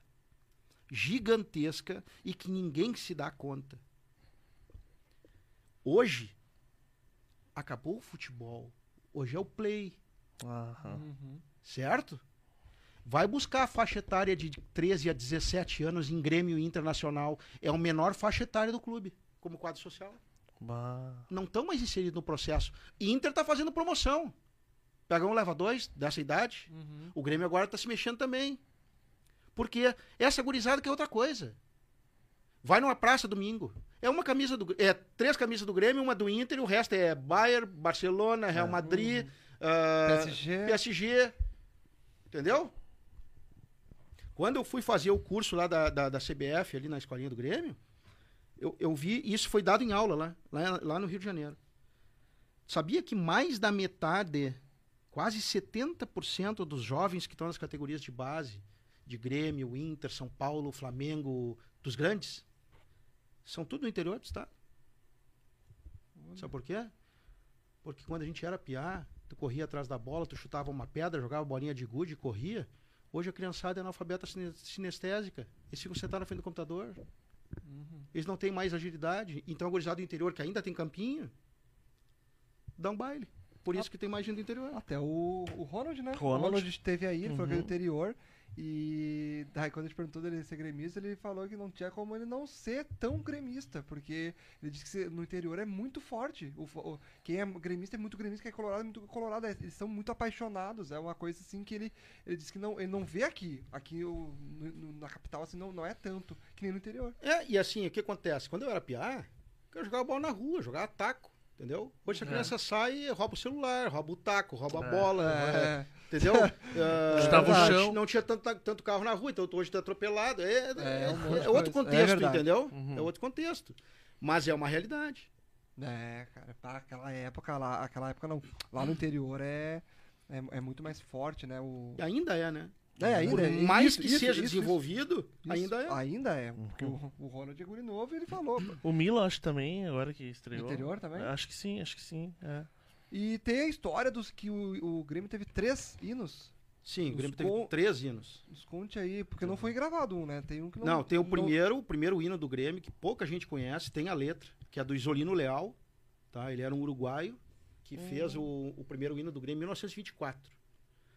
Mas eu não sei, não agradou e ele foi um hino também, não é que não agradou, ele ficou 22 anos, entendeu? Uhum. Mas ele era um hino que não existe nenhum registro de música dele. Tem a letra dele Tem, em algum lugar? tem a letra dele. Se tu botar no, Cara, eu acho que eu procuro, a gente procurou uma vez, né? se tu botar no Ah, História Grêmio, acho. põe no YouTube, História Grêmio e coloca Olha. hino, vai aparecer É? a história dos três hinos do E, Grêmio. tem, e Legal. tem a, Tem a letra, lá. tem a Pô, letra, legal, tá? cara. Depois nós tivemos em 46 o, o, o hino do Breno Blauf, tá? Ah, mas ele, ele foi um concurso, tá? Onde o Breno Blauf ganhou esse concurso e foi até agora não consegui descobrir com exatidão, tá? Mas até agora eu não encontrei nenhum. O Grêmio, que falam que o Grêmio não é precursor de nada, que o Grêmio é retrógrado, foi o primeiro hino que eu conheço gravado por uma mulher, Janete Cecim. Ah, Hum, sim. o Abraham Alas, Abraham Ah, Alas. abram alas, abram É, alas, lá vem aí, o quadro tricolor. Só que ele ficou pouquíssimo tempo, porque em 54, quando teve toda aquela campanha do Estádio Olímpico, cinquentenário e tal, aí teve a questão do Lupicínio Rodrigues e aí entrou o hino. Que se tu botar ali no História Grêmio, botar hino, que vai ter ali a história dos três hinos do Grêmio, tem inclusive uma estrofe do hino do Grêmio atual Uhum. que foi excluída por algum motivo. Tu tá brincando? Sim, tem ali. Olha. Então tem uma estrofe no hino do Grêmio do Lupicínio que ela não contempla hoje atualmente no, no nosso hino oficial. Ué, Nossa. não se sabe. E não se sabe por quê. Não, eu não sei ainda. Ou Mas- disseram, pensaram, bah, tá muito grande, vamos tirar essa parte. cara. Não, é uma estrofe que não entrou. Eu não sei o motivo. E é bonita a parte. É bonito. Que loucura, né? Pois é, tem cada coisa que.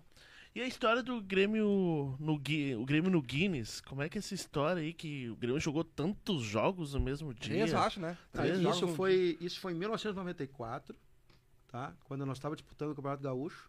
Foi o pior Campeonato Gaúcho da história. O apelido do Campeonato Gaúcho era Caravana da Miséria, Olha. tá? Nós tivemos, só pra vocês terem uma ideia, neste Campeonato Gaúcho, mais de 50 trocas de treinador. Não, tu tá brincando. Não? Falando sério. 50? Cara, Cara, o, eu- Caravana da Miséria. É, é modo de dizer ou é mesmo Não, tô falando mais sério. de 50? Tô falando, sério. Tô falando 50 porque eu não tenho certeza, não são 60, porque eu não me lembro agora. nossa. Tá? A- Caramba. o apelido do campeonato era Caravana da Miséria. Quando dava 100 pessoas, o cara ganhava prêmio cara, no estádio. Não Ué? é ninguém. Nossa. Porque era jogo atrás de jogo. Era jogo atrás de jogo. Mas por quê? Tanto é que o campeonato era mal concebido. Ah. E naquela época, o que existia era o seguinte, ó. Naquela, a gente- aí a gente tem que começar a olhar, olhar de novo, ir para trás, desculpa, e olhar o contexto. Naquela ocasião, a única fonte de receita das federações eram os jogos, a bilheteria. Por isso que tinha 16 grenais no campeonato, entendeu? Hum. Era Grenal da primeira fase, era Grenal do retorno, era mais um Grenal para ganhar ponto extra, era um Grenal para ir para final. Se ganhasse dois Grenal, tinha mais um, sabe? Nossa. Por quê? Porque a federação ganhava a receita da bilheteria, onde ela cobrava bastante. Entendeu? Tinha também a chamada taxa de promoção, que o Grêmio brigou uma vez, tentou sair do campeonato, porque que a federação queria cobrar, taxar 6% a bilheteria. Entendeu?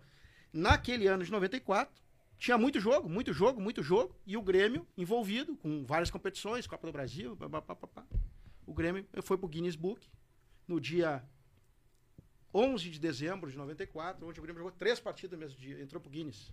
Caramba. E aquele dia tava um inferno em Porto Alegre, quase 50 graus.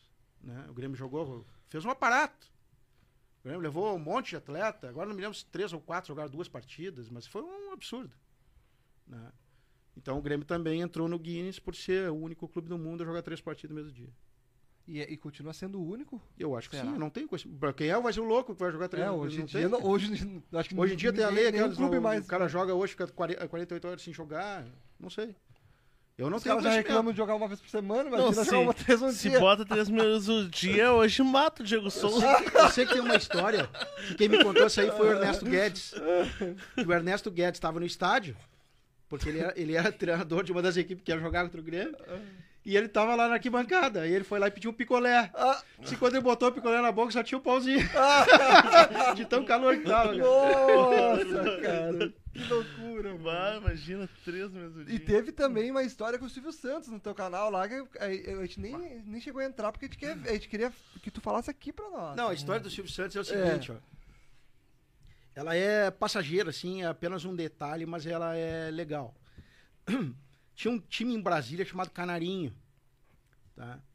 E ele tava começando. Uhum. Só que era um time, cara, em Brasília tinha ver que já sabe que os times lá são amadores, né? O Sim. Canarinho era quase, era semi-amador. E tava começando, não tinha dinheiro pra nada, né? Aí eles fizeram um apelo e o Silvio Santos, comovido, deu 11 camisetas pros caras, Olha. Né? E como era um jogo que eles fizeram contra o Grêmio, que é pro Grêmio inaugurar lá, o Grêmio deu um presente pra eles também, deu 11 gols, um pra cada. 11 a 0 foi o jogo. Nossa, cara. E esse time nem existe mais. Eu acho que não, ele virou, eu acho que depois ele virou o Ceub, deixou de existir, eu acho. Nossa. Eu acho que na época ele deve ter jogado Foi que ano? Que ano mesmo? Ah, cara, foi na década do, do Eldorado ali. Era dourado. Se eu não me engano, ele disputou uns dois campeonatos estadual e deu. Ah, pouca coisa.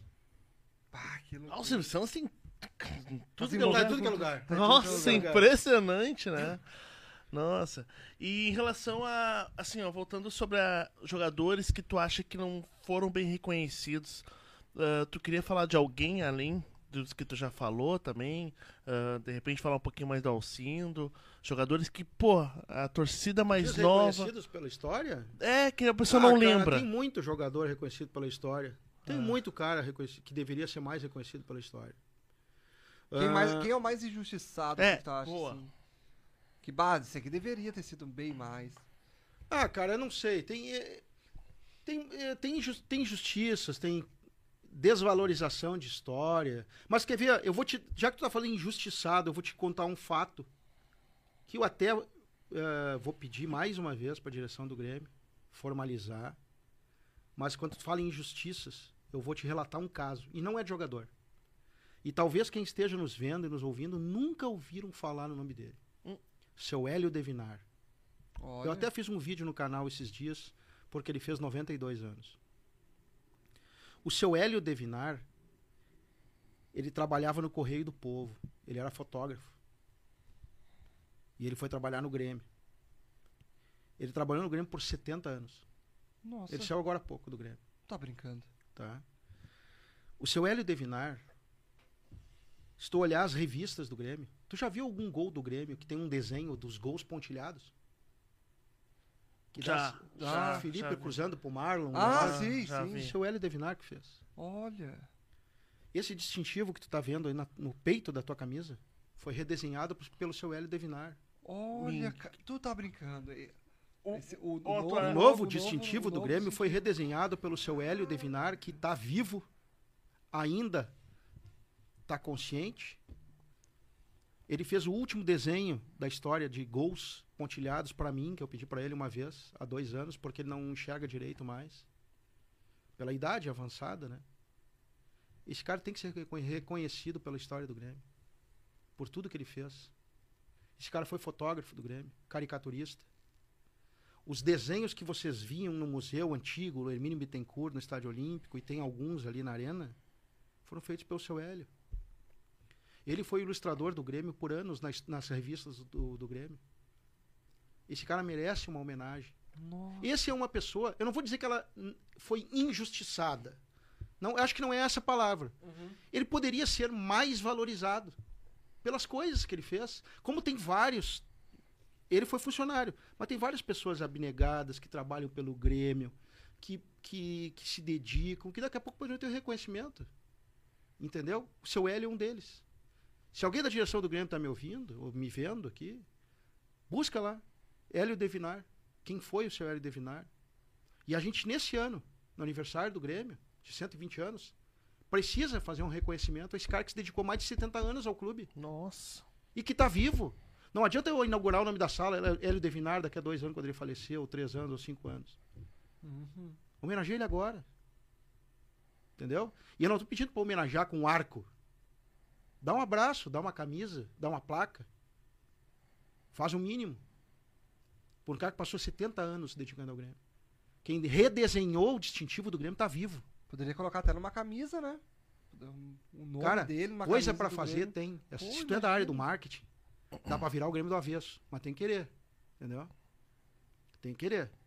E esse cara tá vivo. Esse cara precisa ser homenageado pelo Grêmio. Tu tem contato com ele ainda? Tem. Caramba. Ele E tem histórias pouco. fantásticas. Se tu perguntar pra ele o maior jogador que ele viu na vida dele, é Jacir Lima. Ah, ele também. Ele, ele viu o jogo do Grêmio na Baixada, cara. Ele. Caralho. O cara viu o jogo do Grêmio na Ah. Baixada. Que idade ele deve ter? 92, fez agora esse mês de abril. Hélio Devinar. Cara, vou pesquisar mais sobre. Eu Hum. nunca ouvi falar. Vai no canal História Grêmio e coloca ali Hélio Devinar. boa, boa, boa. velho, Faz propaganda. né, mano? Tu vê, tem muita coisa que a gente Tem nem muita sabe. coisa que a gente nem faz Quer ideia, ver uma outra cara. coisa que eu quero comentar aqui? eu- Depois eu vou deixar a pauta pra vocês. Sabem quantos gols de goleiro o Grêmio já marcou na sua, história? Porra, não faço ideia. Eu achei que era só o Sarra. Tu, Marlon. Eu lembro, eu lembro do Sarra, mas eu nunca ouvi. Então Eu tá. ouvi- nem vi, acho que eu, eu ouvi na verdade, né? Eu tava Ah, vendo no rádio, vi depois. eu fiz uma né? pesquisa Mas no canal foi- uma vez. 99% me disseram que foi um goleiro. E um cara me disse que foram dois. Ó, Só que eu não sabia quem. tu O último gol de goleiro marcado na, na história do Grêmio foi por Sebastian Sarra em 2007. Grêmio 1, Figueirense 2. Uhum. E esse é o que a maioria sabe. É. Só o Sarra. Não, É o mas que eu é, sei. É o, É o que eu é o sei. mais Só o Sarra. recente. Em 1954, o Grêmio fez um amistoso contra o 24 de maio de Itaqui. E o Grêmio ganhou de 8 a 0. E o último pênalti foi batido pelo Nelson, goleiro do Grêmio. Olha só, cara.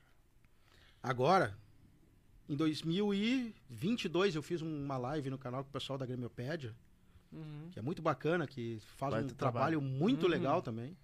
E que eu gostaria nessa live aqui fazer um resgate também do trabalho que eles fazem. Uhum. ah, nós fizemos uma live e até eu fiz questão de puxar eles pelo fato histórico. Só que como às vezes tu não tem muita repercussão, até porque o canal não tem muita gente, né? O canal ainda pequeno, que está crescendo e tal. Veja o que eu vou te contar aqui. Primeiro gol do Grêmio. Primeiro gol de goleiro da história do Grêmio. Foi o segundo gol de goleiro do futebol brasileiro, Pô, tá? Em 1908, nós tivemos um goleiro do Fluminense chamado Waterman, que ele fez o primeiro gol de goleiro do Brasil. O segundo gol de goleiro da história do futebol brasileiro e o primeiro da história do Grêmio foi marcado em 1912. Grêmio 6, Internacional 0. Não. ô, tu tá brincando, cara. E, e qual o nome do goleiro? É, Teichmann é o quinto gol do Grêmio. O Internacional já tomou gol. Tomou do... de goleiro. E o primeiro. Primeiro gol de goleiro da história do Grêmio, o segundo gol de goleiro do futebol brasileiro foi marcado contra o Internacional, Grêmio 6 Inter 0. E o primeiro da história de, de, Em 1912. de Grenais. E o primeiro da história de Grenais também. Por que, que não tem uma linha sobre isso? Caramba, loucura. velho. Olha que negócio maluco. Cara, esses cortes vão render hoje. Mano, nossa, eu tô pensando Explica pra mim, coisas, mano. É muita, muita informação. Por isso, gurizada. E eu Caraca. espero que esse papo aqui, que as pessoas estejam nos vendo e nos ouvindo aqui, não seja entediante. Capaz, Não, putz, não, não, não. tá maluco. É tá que nós temos tantas coisas legais. Cara, se vocês quiserem até amanhã às 10, nós temos assunto. De coisas que o Grêmio fez Não, boas. Lembra que, que ele falou que ele não, a memória dele não era muito boa. Imagina É, se imagina fosse. se Assim, ó, fosse. Quando a gente fala, e eu também sou um cara crítico, principalmente ano passado, quando nós estávamos na Maleixo ali, Uhum. nós, tu tem que criticar se tu Claro. quer que melhore. Entendeu? Agora, nós temos tantas coisas legais da história do Grêmio que a gente pode ressaltar, que a gente pode falar. Uhum. Cara, o Grêmio não deve pra ninguém. Quando eu digo que o Grêmio é o maior clube desse país, cara, nós estamos no Rio Grande do Sul, cara. É.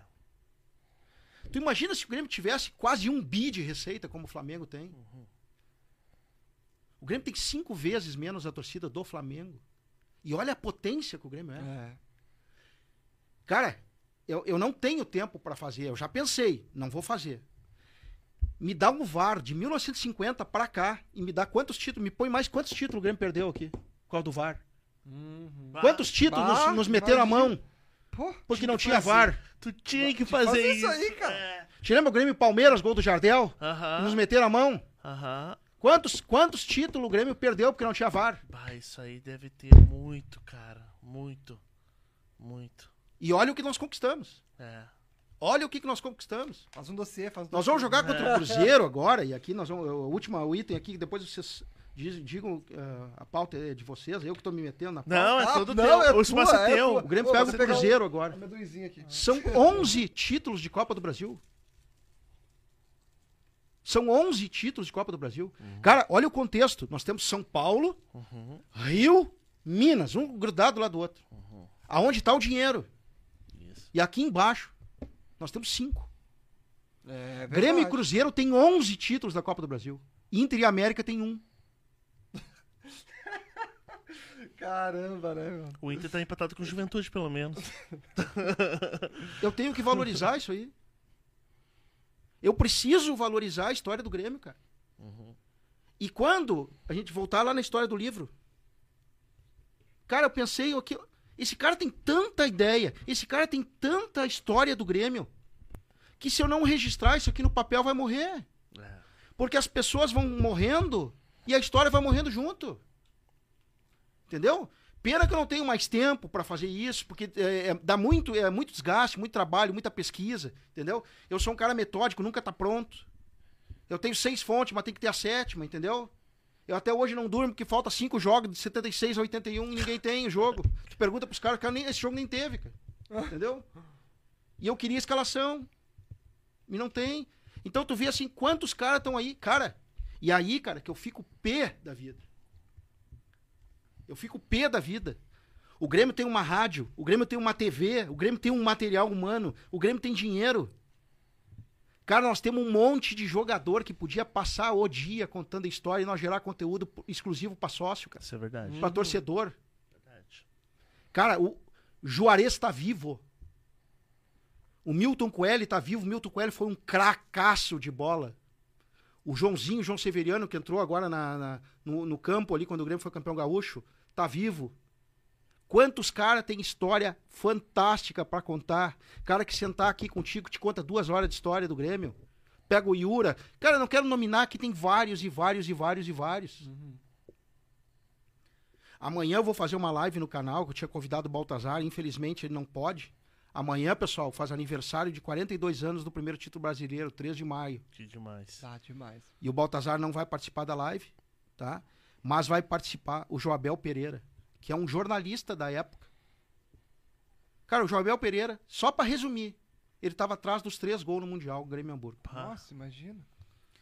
Cara, nós, esse pessoal tem milhares de coisas pra contar, coisas que a gente não conhece. Cara, eu tenho centenas de horas de pesquisa em museu, de conversa com pessoas, eu não sei metade da história do Grêmio, cara. Não sei metade da Quer ver? Eu vou te dar uma, uma quente pra vocês. Ó. Ninguém sabe dessa história. Opa, Opa! Tem duas pessoas que sabem dessa história. Ah. eu e o Felipe. Vocês sabiam? Aí, vocês sabiam? Vocês sabiam, pessoal, que em volta do Estádio Olímpico tem um baú que ninguém sabe a localização dele, Ah, tá. onde tem relatos, bandeira, camisa, não. relíquias do Grêmio, tipo um esperando tesouro, tirar tipo... um tesouro. Tá brincando? E ninguém sabe onde tá. Não, não, não, não, cara, não, não, não, não, não, não, não. Essa é Mano, louca. Que... Ninguém sabe onde tá. Amanhã é vai dar uma brisada, ela acabando, quebrando tudo. Que isso, E eu tô velho? falando pra vocês, eu juro, tem duas pessoas tá, que mas... sabem dessa história e agora vocês e todas as pessoas que estão nos ouvindo. Mano, mas peraí, mas peraí, sobre isso aí. Peraí. Essa mas, é muito louca. mas ninguém sabe, ninguém sabe onde, onde foi, onde tá Nin- localizado. Nem essas duas pessoas. Cara, tem duas pessoas que sabem da história. Quem? Mas que não sabem onde é que Dona tá. Ema e Flávio Bino. Olha, Ninguém sabe onde tá. tu tá brincando, cara. Não tem localização. Então, em volta do Estádio Olímpico, tem um baú com relíquias do passado do Grêmio, guardando como se fosse aquela cápsula do tempo, Aham. e tá lá, ninguém sabe. Meu Deus. Cara, e, tá- e, tamo, Isso tem que ser achado pra botar no museu. e, e tá próximo agora, porque, tipo, o Olímpico já, já vai ser entregue daqui a pouco, né? E tu vê só, E será que não tá embaixo do Olímpico? Cara, Eu- eu- é em volta? problema- A, a informação é, é, é, é verídica, que é fora, que é no entorno? não, é, ou é- pode ser no eu não sei ou se é, embaixo? eu não sei se é próximo à sede, se é próximo à tesouraria, se é próximo ao hasteamento da bandeira. eu não sei Ah, onde tá. Mas tá ali na região do Mas tá ali, é, quando for inaugurar alguma coisa ali, provavelmente na inauguração do Estádio Olímpico, enterraram esse baú em algum lugar. Entendeu? Caramba. E aí é o seguinte, cara. O grave não é que ninguém sabe. O grave é que ninguém faz nada. O grave é que ninguém faz nada pro resgate histórico. Não é do Grêmio, eu repito aqui pela quarta vez. Eu não tô fazendo uma crítica ao Grêmio. Sim. Ninguém, em lugar nenhum, tá nem aí pra história. Quando eu comecei a tirar foto dos jornais na- no, na- na- no- Museu Hipólito da Costa, no Moisés Velhinho, sabe por quê? Porque eu tinha, além de, de um dia me perguntarem e eu não ter informação ah, documentada, eu olhava aqueles jornais cortados, amassados, não tinha edição, porque nin- ninguém cuida de nada. Então eu pensava assim, pô, um dia eu vou olhar aquela notícia e o jornal não tá mais ali. Entendeu? Eu vou tirar foto. Entendeu? Então, obrigado. Então, cara, é, é isso. É isso que me deixa enlouquecido, que me deixa apaixonado por continuar seguindo a história, entendeu? De correr atrás. Porque tem um monte de coisa pra fazer, cara. Pô, Cara, cara, isso- aí, isso aí foi Entendeu? Tem um monte de coisa pra fazer. surpreendente, cara. Surpreendente. Imagina que deve ter nesse, nesse baú, baú. cara. Ah, e, e assim, ó. Nossa, é, outra coisa. Tu sabia que não tem quase nada do Grêmio de 40 pra trás? Porque, infelizmente, quando o Grêmio tinha sede aqui no centro, que era ali no Correio do Povo, pegou fogo. Então a gente perdeu muita coisa, entendeu? É, é que nem uma vez eu tava falando com um cônsul do Grêmio na China, que eu tava atrás de um jogo daqueles, daqueles difícil. Grêmio Xangai Shenhua, na China. E não tinha nada. Não tinha correio, não tinha nada. Ninguém sabia do jogo. E o Grêmio foi fazer uma excursão lá, pô. Aí um dia eu falei, achei esse cara. É, eu acho que é branco. Eu não sei se ainda existe ou se ainda é cônsul do Grêmio. Mas faz tempo. Faz muito tempo. Achei o cara. Entrei em contato com ele. Bata, é cônsul do Grêmio aqui. Me conta essa história. Ah, não, de fato, de fato. O Grêmio veio aqui, inclusive, eu levei o pessoal ali pra jantar num bar, que era de um amigo meu. O, Grêmio levou, o cara levou a delegação do Grêmio pra jantar. Caramba. E ele disse, cara, eu vou te conseguir essa ficha. Eu disse, mas como que tu vai me conseguir isso? aí?" Não, deixa comigo que eu vou conseguir a ficha. Me conseguiu a ficha do jogo. É uma das raras, daquelas cinco, seis raras que eu tenho. Nossa. Daí me explicou o que aconteceu. O Xangai Shenhua, num determinado momento, tomou do rival umas 3, 4 sacoladas de 15 a 0, os caras queimaram tudo. Toca fogo nessa merda que vamos começar de novo. Nossa. Tá brincando, cara. Não, não, perdemos três vergonhosas, aí queima tudo e vamos de novo. Nossa. Tu tá brincando. Ô, Fábio, tu tem muita história e tu é apaixonado pelo, pela história do Grêmio e tudo mais. O Grêmio nunca te chamou pra fazer uma parceria pra tu daqui a pouco, sei lá, não sei se trabalhar lá dentro, mas pelo menos consultar a ti. O É. próprio Grêmio. É, depois do Hélio Dourado, né? Que o Dourado É, depois do convidou Hélio pro- Dourado, Não, o, exatamente. o Grêmio tem bastante gente capaz lá. Tem gente muito boa. O Dágio Santana é um cara fora de série. O Carlos Eduardo do, do Museu do Grêmio. Nós temos que separar o museu do memorial, tá? Ah, ali embaixo, ali, o- agora virou museu de novo. Antes era memorial, agora virou museu de novo. A parte lá de baixo, onde a gente vai fazer visitação, aquilo lá é um Grêmio, tá? Que tava da administração da OAS, que agora passou pro Grêmio de novo, tal. Aquilo lá é visitação. Mas ali, ali tu vê as coisas. Mas a alma, a pesquisa, o cheirar ácaro, mexer papel, de furungar documento, é outro departamento lá em cima Ah. tá? Que antes era a dona Ema, que era a coordenadora, que foi ah, guardiã dos documentos do Grêmio por anos. né? E hoje tem um trabalho muito bem feito pelo Carlos. O Carlos é o cara que hoje está no lugar da dona Ema, que faz um tempo já, que também faz um trabalho espetacular. É ele que está lá. né? Tem o Dyson Santana, que é um cara que trabalha muito, que conhece horrores. Esse é Tá. genial. A memória dele é absurda. É o cara que se dedica, apaixonado, gremista. Então, e, e o Grêmio deve ter outras prioridades, entendeu? Como eu falei, a história não dá dinheiro, a história é, tem que querer. Se tu não quer, não adianta. Mas talvez seja uma cultura nossa. Por exemplo, se tu vai pra Europa, eles, a história Cara, mas é Europa, não Brasil. é cultura. É. O, o- o Museu do Santos estava jogado às traças há pouco tempo, cara. É. É verdade. O Museu do Santos, cara, do Pelé. Entendeu? É, é- é o Brasil, infelizmente. Não- nós não temos, e eu volto a repetir, não é Grêmio. É Grêmio, clubes brasileiros, é bibliotecas, acervos públicos. Uhum. Acervos particulares que estão jogados e o cara não compra livro nenhum há muito tempo. Entendeu? É, não, tu não tem mais interesse no resgate. Hoje o que, que é? É Alcindo? É Google, papá, Alcindo, tá? Deu, olhou três linhas, deu, acabou, não quero mais ver. É, pior que é. Entendeu? É assim que funciona. Pior. Entendeu? Mas a gente procura fazer o que dá, eu tento fazer dentro do canal, disponibilizar o que eu posso também. Porque como não é um, um canal eh, lucrativo, onde eu utilizo aquilo ali de uma forma profissional, eu faço da maneira que eu posso, entendeu? Sim. Tento disponibilizar todo dia um conteúdo. Antes eu falava só de história, hoje também falo do dia a dia, né? Falo de algumas coisas do Grêmio. Ah, e vamos indo, vamos ver até onde vai dar, entendeu? Não, exatamente. Mas a ideia é essa. Por exemplo, ah, que a gente- eu tal- talvez tu fosse me perguntar daqui a pouco. Cara, alguém sabe que o Denilson foi jogador do Grêmio? Era, a próxima. Era a próxima. Eu ia falar agora, eu ia perguntar agora pra ti. Que tu falou que ele foi jogador, ele jogou. Não, não, ele não jogou no Não Grêmio. jogou, ele Não. foi do Grêmio. A questão, a questão do Denilson é o seguinte. O Grêmio tinha um Amato, te lembra? Sim. Amato, sim. Tá. E o Grêmio negociou o Amato com o Betis da Espanha. Isso foi em 2000, eu acho. Não sei, É. é, não sei. Foi em 2000. O que, que acontece? Quando o Grêmio fechou o Amato com o, o Betis, faltava pila pro Betis. Então, o que, que ele deu pro Grêmio? Ele deu um milhão de dólares, tá? Ele deixou o Grêmio com 30% do, dos valores econômicos do, do, do, do Amato e deu 10% pro Grêmio do Denilson. Ah. Então, Então, o Grêmio teve 10% do passe do entendi. Denilson.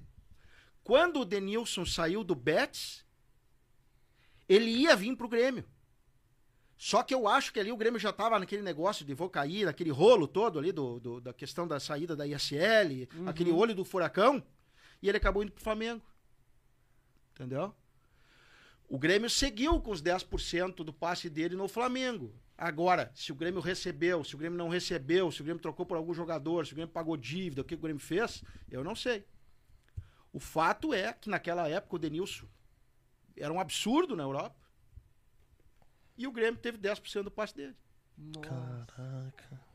Então, isso, é, é- eu gosto de furungar isso aí. E tá será ligado? que é, é- é por isso também que o Denilson tem, tem um apreço, assim, um apego pelo, pelo Grêmio, tá sempre enaltecendo o Grêmio também? Eu não sei se é por isso, se é por rivalidade com a Renata Fã, pra Também, fazer. é, pra fazer média, clique, né? Eu não É. sei, não sei. Não sei te dizer. Eu sei que quando eu descobri isso, eu entrei no Instagram dele, mandei mensagem e tal. Olha, Mas eh, não me respondeu. não né? respondeu. Ah, é difícil também. Mas imagina, o Denilson ia jogar então em 2000, 2001. Ia jogar. Ah, ele jogava naquele time de 2001 com o Marcelinho 2000, Paraíba, Zinho. Nossa. Nossa, Ti- Tinga, que depois, enfim. Rubens O Grêmio Cardoso. campeão da Copa do Brasil. Nossa, velho. Ia ser um baita time. Bom, já ganhou Né? a Copa do Brasil, Então imagina. tu vê, e, e jogava muita bola naquela Aham. ocasião. E ele já, sim, tanto que foi pra Copa, né? Na Copa de 2002, ele tava ali como o Denilson neles, né? Bah, ia ser um baita time, né, velho? Então, bah, faltou. Mas tem Ah. história, cara. Tem muita coisa pra contar. hein? E qual tu considera o maior treinador da história do Grêmio? Ah, do nada, né? Aí, Ah, jogador. Mas pergunta, pergunta bombástica, aleatória. só pra- O cara, puxar lá de baixo. Copa, pum. Cara, o Grêmio teve muito treinador bom. Eu, não, eu, não, eu vou responder, mas deixa, deixa eu fazer um rodeio susto, antes né? de pensar. Tava- O Grêmio teve muito treinador bom, cara. Filipão. Cara, o Grêmio teve muito treinador bom. Foguinho.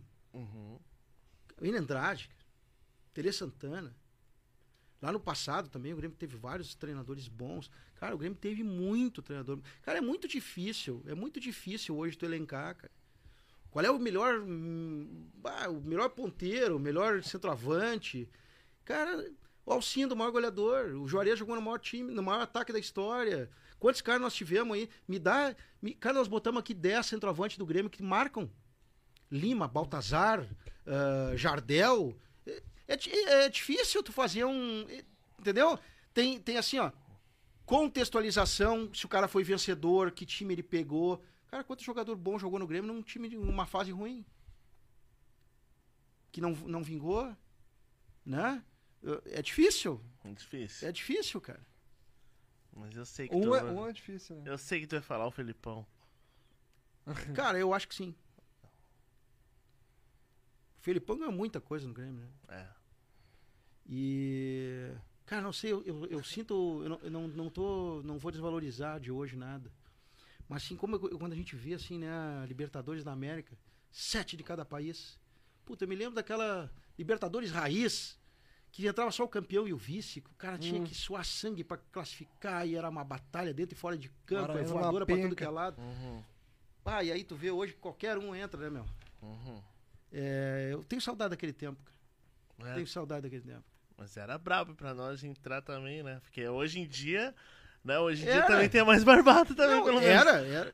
Talvez se fosse assim hoje não se entrasse mais, entendeu? É, Mas, mas era muito legal, né, cara? É. Todo time era bom. pois é. Todo time era bom, cara. Não tem o Iris Red, não sei o que, a marca de shampoo, não tem, cara. Não tem, cara. Era É só verdade. timaço. Era o campeão e o vice. Ô, Era, era Grêmio, Flamengo, é, É. Nacional Penarol. É. Pô, era só grandão, cara. Independente. Ah, Pai, Era Boca Juniors, River, o Independiente. Independente, é. Era só de massa. Né? Tá, entrou o Independiente, os caras lá tudo armado de faca, pedra, não sei o quê. É. É, outro tipo de campeonato, né, cara? Mudou muito a Mudou, Libertadores. Mudou. muito. Mudou. E, vo- e não, acho que não é a Libertadores que vai mudar. O que vai mudar agora é o Mundial de Clubes, né? O que, que tu, tu acha disso aí? Pô, Mundial de Clubes, o Mundial, botar Raiz. 32 Vão botar 32 times agora, né? é É, aí vai, vai entrar marca de shampoo também, cara. Porque vai vir cara da África, Ah, cara sim, da Oceania, sim, que não sim. são Ah, competitivos, vão entrar. apesar que da a Ásia. África aí, mas sempre pode te surpreender às vezes. Pode ser, às, vezes surpreende. Mas a chance de tu ter times não competitivos é muito grande, Sim. entendeu? É, é difícil tu falar, porque assim, ó, eu gostaria do campeão da América do Sul contra o campeão da Europa. Agora, nós estamos num contexto de mundo, né? Ah, não- o cara da Oceania não tem culpa. Sim. né? O cara dos Estados Unidos não tem culpa. Entendeu? Claro que aqui é mais proeminente futebol, mas e aí? O cara da África também não tem culpa. Agora, eu começar a democratizar de uma forma do que daqui a pouco nós temos clubes que sem nenhuma expressão no futebol e que de um ano foram lá e ganharam.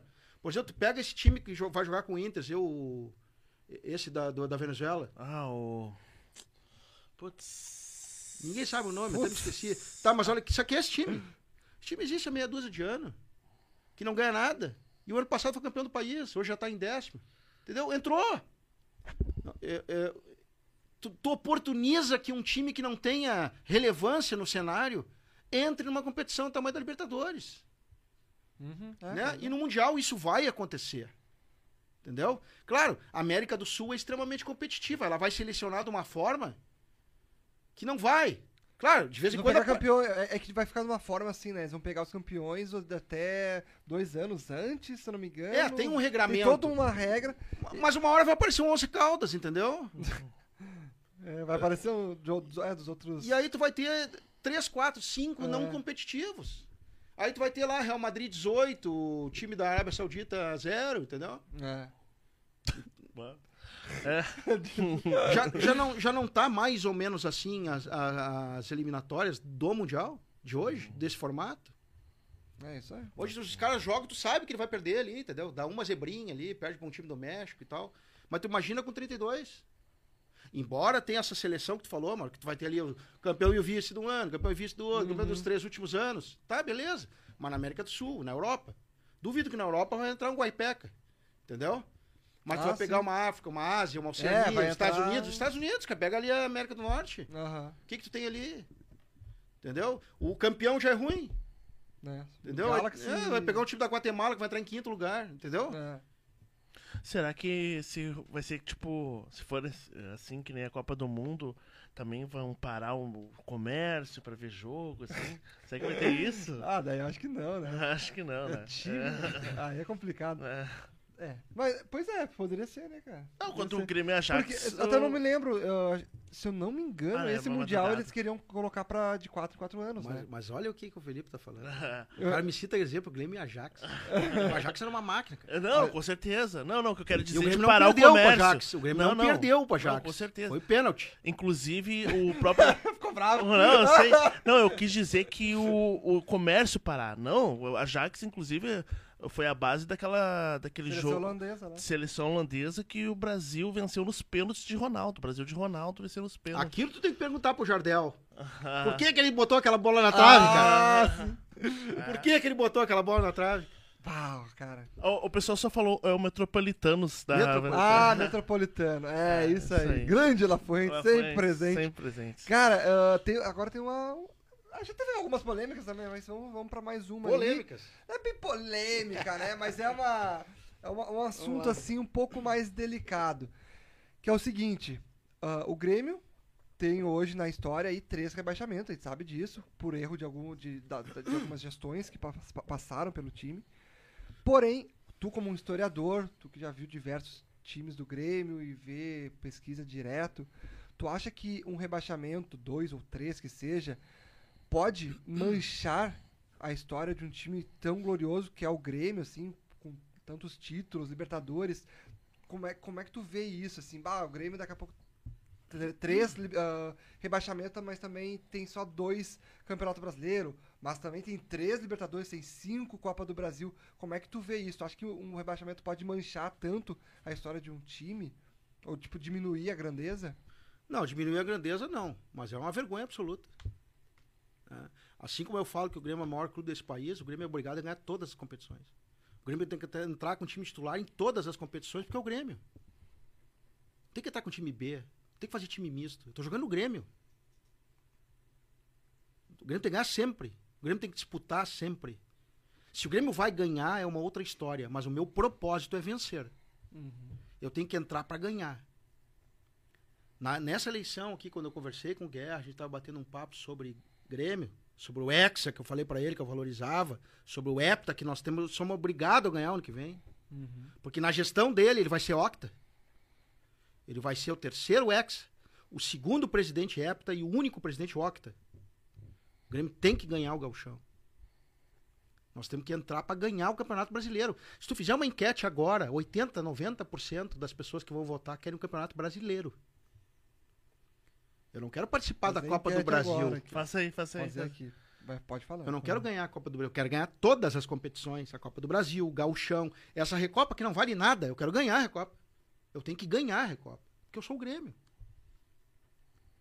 Nós não entramos para participar, nós entramos para ganhar. Esse é o pensamento.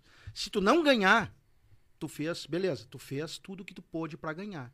Agora, quantas competições nacionais nós entramos na primeira rodada com time misto, porque nós estávamos privilegiando Copa? E aí o Grêmio vai acontecer o que aconteceu. É uma mancha, sim, na história. Não diminui o clube, Sim. mas é uma mancha. Cara, o Grêmio jamais pode participar de uma segunda divisão. O Grêmio jamais. Se tu perguntar, Fábio, qual é a tua expectativa em relação ao Campeonato Brasileiro? Cara, no mínimo, vaga direta à Libertadores. No mínimo, a vaga direta à Libertadores. Tu tá vendo os jogos ter- nessa terceira rodada.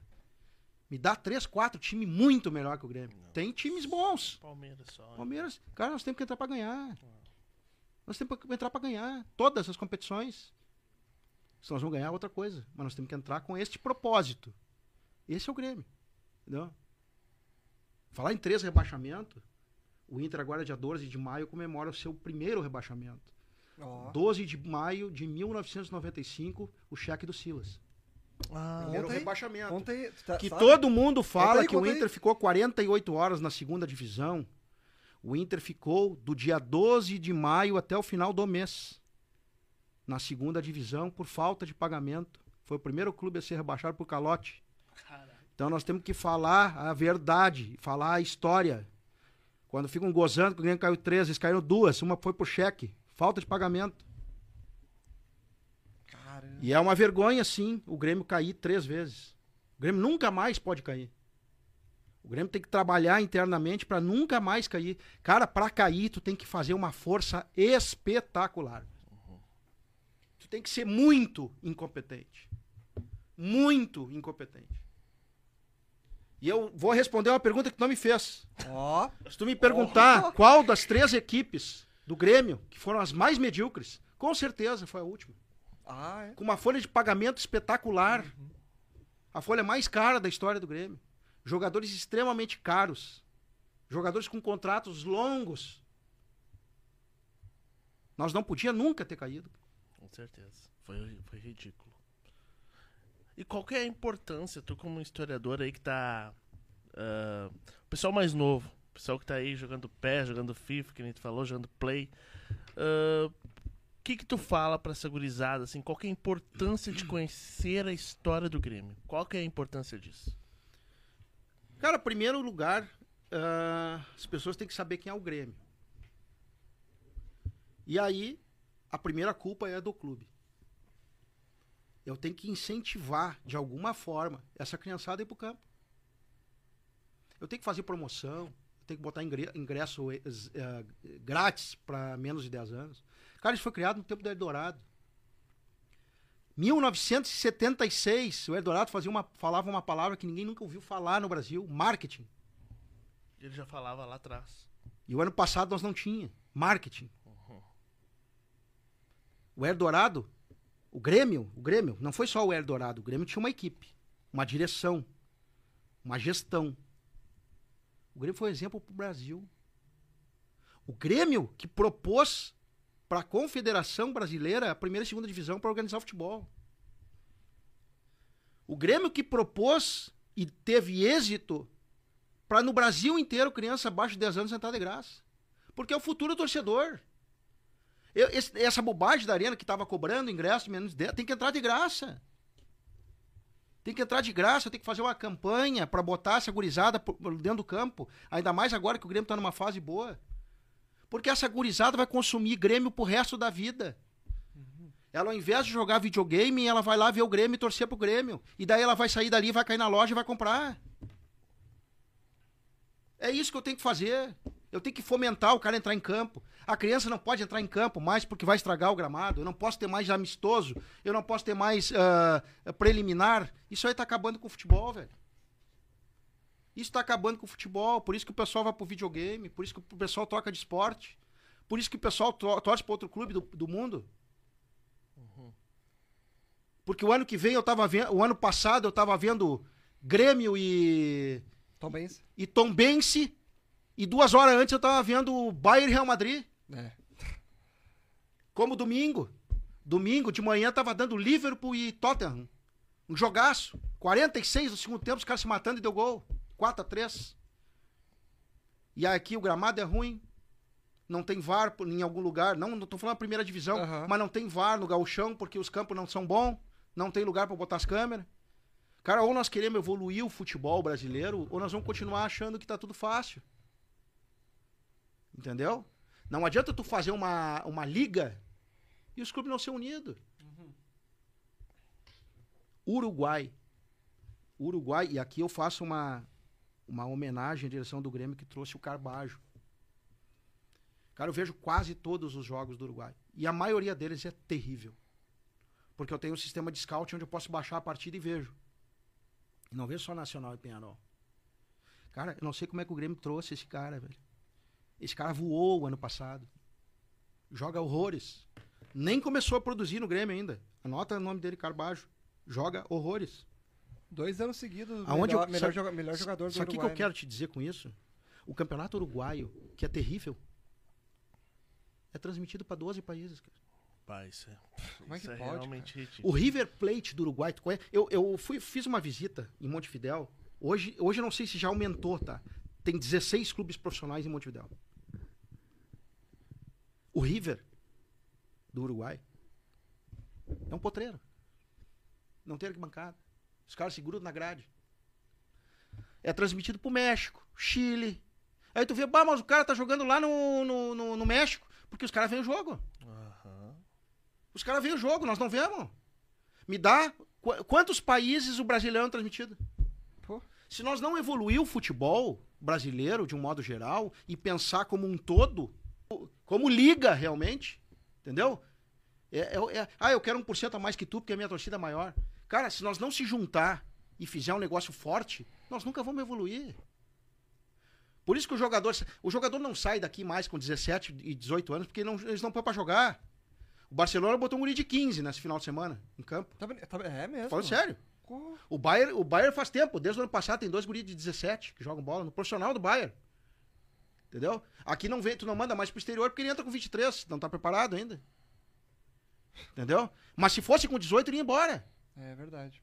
Entendeu? Porque aqui tu não tem nenhum incentivo pra permanecer com o cara aqui dentro. Entendeu? Tu não tem campo bom. Tu não tem incentivo tecnológico. Tu tem VAR, mas quem analisa o VAR não sabe nada. Entendeu? O cara que tá no VAR, eh, de um modo geral, tem os bons também. Claro. O cara que analisa VAR hoje foi um, um, um juiz fracassado. Bah. Imagina. Então, nós se nós temos que melhorar tudo, nós temos que ter estudo profissional. Cada, ah, tem as licenças da CBF. Tá, tudo bem, é caro. Mas se tu tem que profissionalizar, tu tem que dar educação, tu tem que qualificar, entendeu? Se tu for olhar as bases de Grêmio, Inter, Flamengo, Palmeiras, Corinthians, cara, tem gurizada voando de 20 anos, profissional ali com 12 cursos, entendeu? Só que essa gurizada não sobe, entendeu? Porque os velhos dirigentes não deixam entrar. Porque lá em cima continua, amigo do amigo, tio do cara, o cara que é filho do conselheiro, entendeu? Nos clubes de um Esse- modo geral. Esse próprio. Agora, o, o Thomas Luciano, cara, com 14 anos o Guri já se destacava. Uhum. Ele tá com quantos agora? Deixa eu até- 22, 21, 21. Isso, mano. E o cara tá- entrou Eu espero voando, que continue voando. tendo oportunidade e que possa daqui a pouco integrar o plantel profissional e, e seguir com, com o Grêmio daqui não a pouco titular. ele, ele não tá ainda como. Ele, ele tá já. eu não- acho que não foi divulgado como. É, não joga- foi divulgado. Não foi integrado como jogador do profissional, não lembro. Pois é, eu me lembro Porque o também. Ronald acabou de ser. O Ronald né? foi, Mas é. eu não lembro se ele já foi. Mas ele tá, tá jogando? E o Ronald tem 20 anos, querendo ou não. Agora 20. vai disputar o Mundial pela seleção. O Ronald é outro. Esse aí tava esperando a- essa oportunidade há anos, né? Tava desde os 7 anos de idade É. no Grêmio. Ele falou que, bah, é a chance da vida dele. Não, e tu vê, agora me elenca o jogador que começa lá na escolinha e chega no profissional. Porra.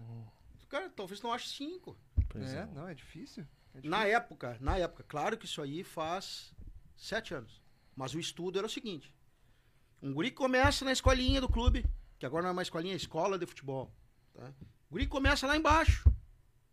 Quando ele- se ele vingar, quando ele chegar no profissional, ele custou 500 mil reais. Então tu vê, por isso que hoje, ou é tu é de grande empresário, ou tu é um, um grande clube. Porque o investimento é muito grande. A Tu- Piazada com 10 anos já tá assinando contrato com a Nike. 9 anos. Imagina. Pois é. É Mas hoje tá aí, a- hoje tá a- mas hoje o que que é? Com 10 anos, tu tá com cabelo colorido, tem dois empresários, assinou com a Ah. Nike e não joga bosta nenhuma. Tem mais isso. Tem mais Também isso. tem isso, né? Tem mais isso. Mas a, a solução é a Libra. Não, eu não sei se a solução é a Libra. Ah, se o futebol brasileiro fosse organizado, e se for organizado, e se todo mundo remar junto, uma liga ela é muito mais forte. Porque eu posso negociar direitos em conjunto, entendeu? A crítica que eu tenho, tanto a Libra quanto essa que o Inter está, A Liga. É, acho que é Liga daí, né? O nome. É Ela- Liga e Libra. É, a diferença, no- ah, o que eu, que eu não gosto nessa questão toda é um contrato de 50 anos. Ah, tem isso. Contrato de 50 anos. Cara, 50 anos 50 muda tudo. anos, tá louco. não. 50 anos. Olha a velocidade das mudanças que a gente tem hoje, É. Não. no dia a dia. Cara, daqui a dois anos talvez a gente não esteja mais aqui, esteja falando em um outro lugar, uma outra cápsula, de uma outra forma, num outro, num outro meio de comunicação. A sociedade se transforma de uma maneira absurda, rápida, rápida, é muito veloz. Eu não posso fazer um contrato de 50 anos. Não, não pode mesmo. Entendeu? Mas ninguém senta pra conversar. Por quê? Eu tô quebrado, me dá o dinheiro. Entendeu? Daqui a dois anos eu saio. Foda-se o próximo. Entendeu? Tu não pensa como clube, como conjunto, como instituição, como grupo. Tu não pensa como grupo. Entendeu? Tu pensa por ti.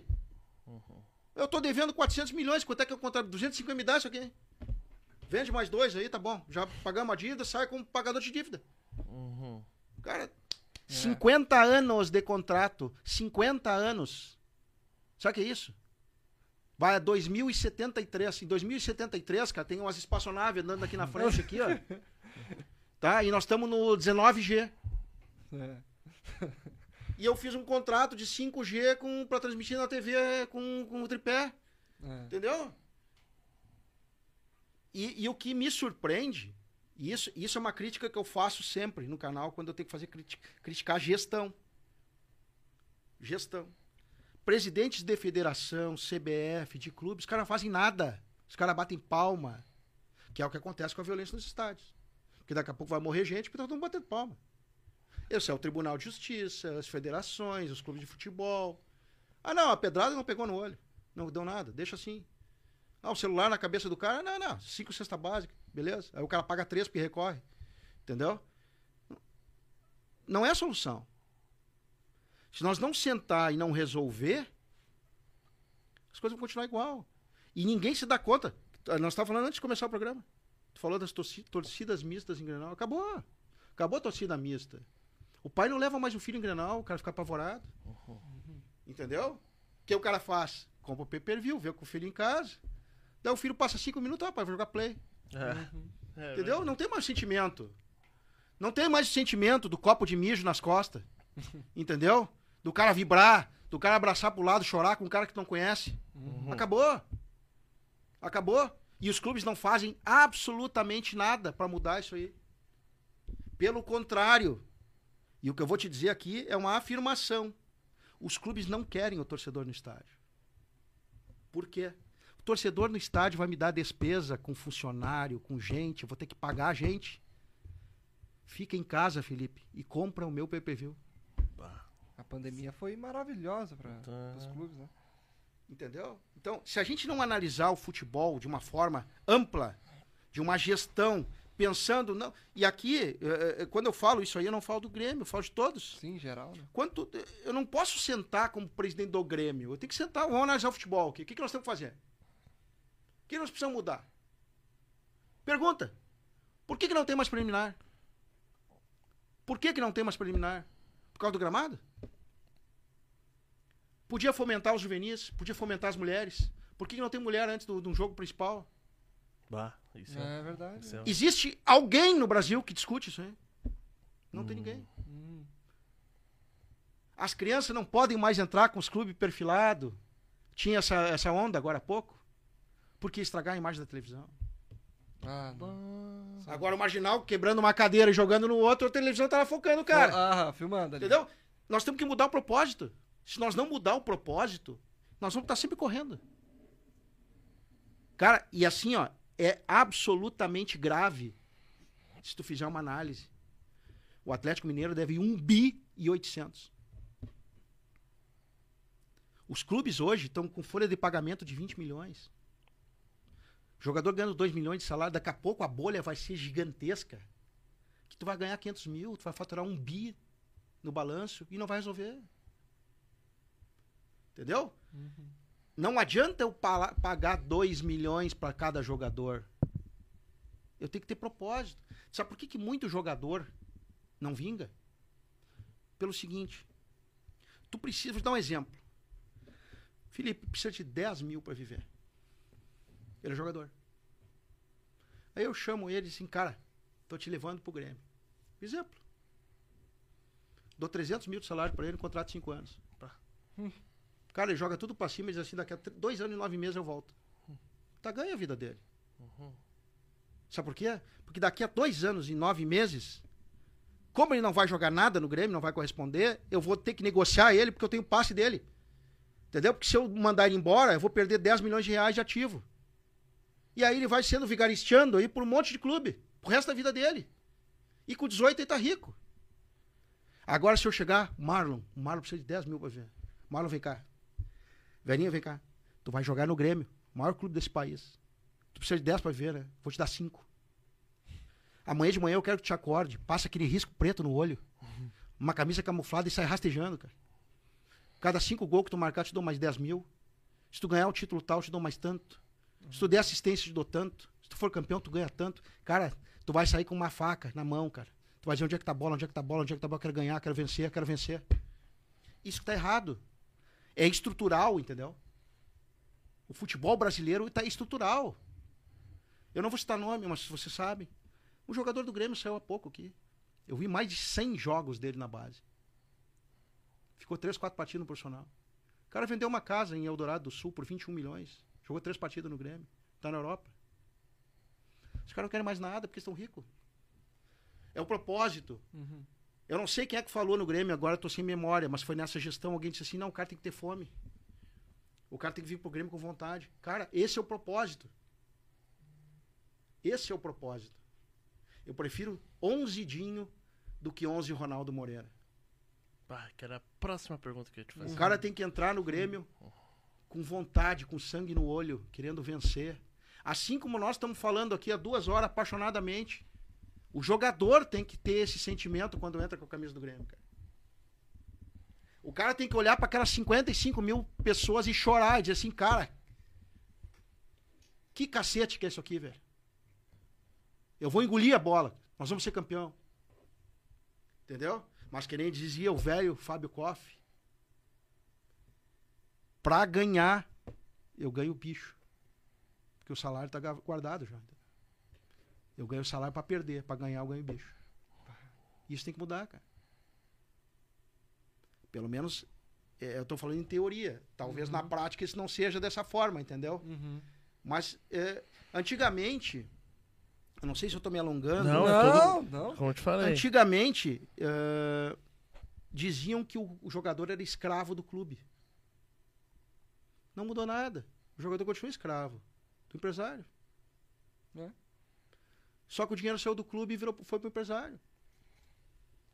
Hoje, todos os clubes, todos os clubes estão com o Pires na mão, porque quem manda é o empresário. Cara, vamos falar agora economicamente. Um clube que tem uma receita anual de meio bi tem que andar com o Pires na mão para pedir 5 milhões, ou 6 milhões, ou 7 milhões para algum empresário? Genericamente. Uhum. Não é do contexto financeiro isso aí. Entendeu? Duvido que no Flamengo, eu- aí, eu tô, aí eu tô falando sem, sem ter conhecimento. Eu duvido que no. Porque deve ser igual em tudo que é lugar. Eu duvido que no Flamengo um uma receita de um bi ano, eles não peçam dinheiro para empresário. Ah, sim. Não tem, cara. Ou tu tem que te organizar. É. E a partir do momento que tu te organiza, tu passa a fazer as coisas corretas. E aí tu vê, por que que como o nosso futebol não tem propósito, tu tem os campeonatos estaduais, esses campeonatos meia boca aí, sem público. Porque não é atrativo. Cara, não é atrativo. E quando a gente fala, por exemplo, agora eu vou puxar pro Grêmio. Quando a gente fala em Grêmio, fala em arena, é um absurdo. Essa questão da bebida nos estádios. Já é provado, eu fiz uma pesquisa e eu entrevistei, inclusive, três caras da Brigada Militar que tem trabalho, tem trabalho escrito, trabalho científico em relação à bebida nos estádios. A bebida nos estádios diminui a violência. Aí tu vai perguntar, mas que absurdo tá falando. Eu explico, explico cientificamente. Explico cientificamente. Uma latinha de cerveja de 600 ml leva uma hora para sair do corpo, o álcool para sair do corpo de uma pessoa de 90 quilos. Eu vou pro estádio, eu não posso beber lá dentro. Então eu encho a cara, tomo 12 latão antes de começar o jogo e entro no estádio, porque lá dentro não tem bebida. Meu teor alcoólico tá lá em cima. Quer que eu te prove cientificamente? 50% das brigas no estádio estão nos primeiros 25 minutos de jogo. Ó, Por quê? Porque o cara está completamente alcoolizado e fora do, do circuito. Tô certo? Tô errado? Vamos fazer um debate. Vamos debater com pessoa que sabe. Não tem debate. Então, o clube de futebol hoje não gera receita dentro do estádio. Eu tenho 180 bares em volta da arena. Eu tô falando de Grêmio, eu falo qualquer um, é tudo igual. Em volta da arena tem 180 bares, todo mundo ganha dinheiro. Tu entra na hora do jogo, aí tu entope, porque não tem atrativo nenhum lá dentro. Entendeu? Tu vai tomar um refri que custa 15 e uma pizza mais 35. Né? E aí tu entra na hora do jogo, porque não tem preliminar, não tem nada. Não tem um cara jogando uma flâmula pra cima, não tem nada. Entendeu? Porque tu quer ficar o quê? Tu quer ficar, que nem tu fazia no Olímpico. Tu quer ficar com teus amigos. Tu quer ficar comigo, com o Felipe, só que eu vou na arquibancada norte, tu vai na sua, eu vou não sei o quê. Então nós ficamos juntos até entrar no jogo. isso. E ainda no Olímpico, tu pegava no, no setor ali no, embaixo, tu ia em qualquer lugar. Ah, não, eu vou ficar mais pra, pro, pro lado da goleiro. Não, vamos lá junto então. Quantos setores eu tenho na arena? Pô, Entendeu? tá. Então o que eu quero te dizer é o seguinte, ó. Eu não quero nem entrar no propósito, e também não. eh, as não sei se as pessoas estão me criticando ou não, Não, em relação ao que eu estou falando, mas o que eu quero dizer é o seguinte, ó. Eu não quero entrar no mérito se é certo ou errado. O que eu quero dizer é que não há discussão nenhuma. Entendeu? Não há nenhuma discussão. 90% dos problemas de, de, de violência dentro do estádio é a droga. Cara, é- eu tô te dando dados, eu não tô inventando. Sim. Eu li, eu pesquisei, eu fui atrás de pessoas científicas. Ninguém discute. E eu não sou ninguém de gestor de clube. Eu sou um cara apaixonado e estudioso. Por que, que não tem uma comissão dentro de clubes para discutir isso aí? Cara, olha só. Não gera receita pro clube. E eu não faço nada para mudar a situação, cara. Por quê? Voltar à história do jogador. Eu não preciso. Se eu vender um, salvou meu balanço.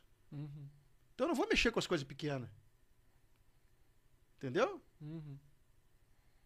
Hoje eu tenho 100 mil sócios. Nós estamos com 97, 900 e pouco. Nós vamos bater 100 mil agora. Cara, nós botamos 60 mil para o Soares. Estão trabalhando. Eu digo assim, ó. O Grêmio, cara. Grêmio tem 10 milhões de torcedores no Brasil. Eu tenho que ter 200, 300 mil sócios. Fábio, como? Agora então fizeram um plano legal, o cara não vai no estádio, beleza? Mas, cara, eu tenho que criar um plano pro cara que mora no Amazonas, que ele jamais vai vir no Rio Grande do Sul, mas que ele vai ter conteúdo exclusivo, que eu cobro 10 pila do cara, ou 15 pila do cara. Sócio web, sócio alguma coisa. Cara, senão tudo vai ser igual, velho. Tudo vai ser igual. Tu sabe. Vou te dizer uma. Vou te fazer uma outra pergunta. O que que clube de futebol vende? Camisa? Só a camisa. E eu não te vendo camisa. Não é uma venda ativa, ela é passiva. Tu vai comprar a camisa do Grêmio. O Grêmio tem cinco bandeiras na história. Por que não faz uma venda de bandeira? Faz um plano Ah. de bandeira, vamos vender bandeira. Vamos botar bandeira no Brasil inteiro. No Uruguai, no Chile, no Novo Hamburgo, em Canoas, em Viamão. Tem cinco bandeiras na história do Grêmio. Faz um kit. Inventa um plano, tem que correr atrás, tem que trabalhar. Cara, mas aí tá, tem que trabalhar. Tem que trabalhar. Quantas mil bandeiras eu podia vender no Brasil inteiro, no Rio Grande do Sul inteiro? Espalhar bandeira pelo Brasil inteiro. O clube está muito à mercê, os clubes estão muito à mercê do que é fácil. Camisa eu vendo. Pega lá, de um modo geral, qualquer clube pega 10 anos. Existe uma média de venda de camisa. Não, e tá. e, o- clube. Os clubes, na verdade, estão. Daqui a pouco estão. Daqui a pouco não. Já tá acontecendo, né? Eles estão perdendo até as vendas das camisas. Porque eles estão colocando camisa a 400 reais Os caras pegam um tailandês aí, pegam as chinesas Cara, aí por 50 Uma vez eu fiz um reais. trabalho de marketing no Santa Cruz Recife. E aí o presidente, bah, mas não sei o que nós vamos fazer aqui. Nós temos que vender mais camisa. Camisa do Santa Cruz de Recife, que tem uma torcida espetacular. Eu não sei se ainda é, mas por anos, por anos foi a maior torcida de Recife. Maior que esporte, maior que náutico, muito maior, muito maior. Os caras apaixonados, louco. Uhum. Camisa, camisa 299. Nossa, Aí o cara na esquina tinha um varal, Ah, sim. 29,90. já é. Já era. Cara, eu tenho que contemplar, eu tenho, eu tenho que ter produto de mil e eu tenho que ter produto de 10. Exato. Não é tirar as camisas de 300 reais, mas ter a eu opção de que, 100. Exatamente. Saiu uma pesquisa agora das torcidas, que eu fiz uma análise, até fiz um vídeo, acho que foi legal, assim, pra ver, estratificar. Aqui, aqui, Revista Amanhã. Tá ali. Revista Amanhã. Maior torcida, segmento A. Inter. Um pouquinho, 2% à frente do Grêmio. Maior torcida no segmento da classe social B. A, a B e C. Inter, meio por cento na frente do Grêmio. Classe D e E. Classe D e E. Quase metade da população brasileira. O Grêmio lava na frente do Inter. Clube do Povo. É. Lava. O que eu quero te dizer? Esse pessoal, ele não consome estádio, ele não vai a jogo, ele não tem pay-per-view. Eu tenho que criar alguma forma de atender esse cara. Eu tenho um universo de sócios. Eu tenho o torcedor que é sócio e ele consome qualquer coisa. Ele consome papel higiênico usado do símbolo do time adver- adversário. Eu tenho o torcedor que não é sócio, mas ele compra. Eu tenho torcedor que é torcedor. Consome eventualmente. Cara, eu tenho torcedor que não sabe o time. Qual é o time de amanhã? Não sei. O joga amanhã. Eu tenho um universo de torcedores, eu tenho que contemplar todos. Todas as classes sociais, tudo. Eu tenho que trabalhar para todos eles. Senão é fácil. Eu só vendo camisa porque é passivo. Eu tenho a receita da televisão, que esse ano vai aumentar de novo. Ah, vai ter a Libra, eu vou ganhar mais um troco. Ah, vou vender o fulano, agora já me dá mais 100 milhões de reais. E aí vai passando gestão por gestão, história por história, entendeu? E eventualmente, tu é campeão. Então a história, de um modo geral, dos clubes, ela, ela é desenhada dessa forma. Tu não é um motorista do ônibus, tu é o passageiro. E aí que eu faço a crítica, Marlon e Felipe, muitas vezes, de que falta gestão no futebol brasileiro. Cara, o Renato criticou o gauchão, o calendário, a fórmula e tal. Cara, ele tem razão. Quando é que vai ter um congresso dos clubes gaúchos para discutir o gauchão do ano que vem? Não vai ter. Vai continuar a mesma coisa. O que, que é o gauchão? Nós temos um gauchão, nós temos uma segunda divisão, que agora não é mais segunda, porque mudaram o nome, né? Porque tem que seguir São Paulo. E a terceira, que virou segunda, que é a terceira. Cara, tu pega a segunda e a terceira, junta tudo e faz uma competição competitiva. Ah, Fábio, tu tá errado. Cara, beleza, então vamos sentar, vamos fazer um congresso, vamos conversar. O ano que vem, já vou encerrar. Não, não, que O ano, errado. o ano que vem, Tá maluco? o ano que vem Vou bater recorde. vai ter. VAR, né? O ano que vem vai ter VAR. Aham. Vamos sentar para ver como é que vai ser o negócio do VAR ano que vem. Todos os estádios do Rio Grande do Sul têm iluminação legal. O campo é bom. Cara, olha Inter Novo Hamburgo ali, o que deu ali. É um campo de golfe, tinha um buraco e tudo que é canto. Entendeu? O campo é bom. Iluminação é boa. Vai ter VAR, tem condições de botar o VAR. O que, que eu posso melhorar? Como é que eu posso ajudar o clube do interior do estado que tem 120 sócios? Entendeu? Tirei a Copa do cara. Eu tirei a Copa do cara porque não pode beber no estádio. É só no sul, né? Porque no resto do Brasil todo tem. Tá bem? E é eu tô falando do é- Rio Grande do Sul. É, não, sim. Quando é que nós vamos estranho. sentar? É- Quando é que nós vamos sentar para analisar o futebol de uma forma séria? Entendeu? É isso que eu tô querendo aqui falar. no sul é, é tudo diferente, na verdade, né? Até o lance do, ah, dos jornalistas gaúchos aqui, aqui tem que ter uma, uma associação diferente do resto do Brasil. O Brasil todo é uma associação, no, no sul teve que ter que ser uma diferente. É, e daí, no Brasil todo, pode beber no estádio. No sul, não pode. Tipo, aqui tudo é diferente. Eu não sei o porquê que, que, Mas é, eu, que te- é eu isso. repito, esse bairrismo. eu, eu, eu não vou entrar no mérito se é deve ou não deve. Sim, eu não sim. quero entrar nesse mérito. O que eu discutir quero é sobre. discutir. Claro, claro, ter como. Vamos pegar as discutir. pessoas competentes Claro. que cuidam disso, Uhum, vamos botar numa sala e vamos evoluir o futebol. com certeza. Mas será que não é discutido isso?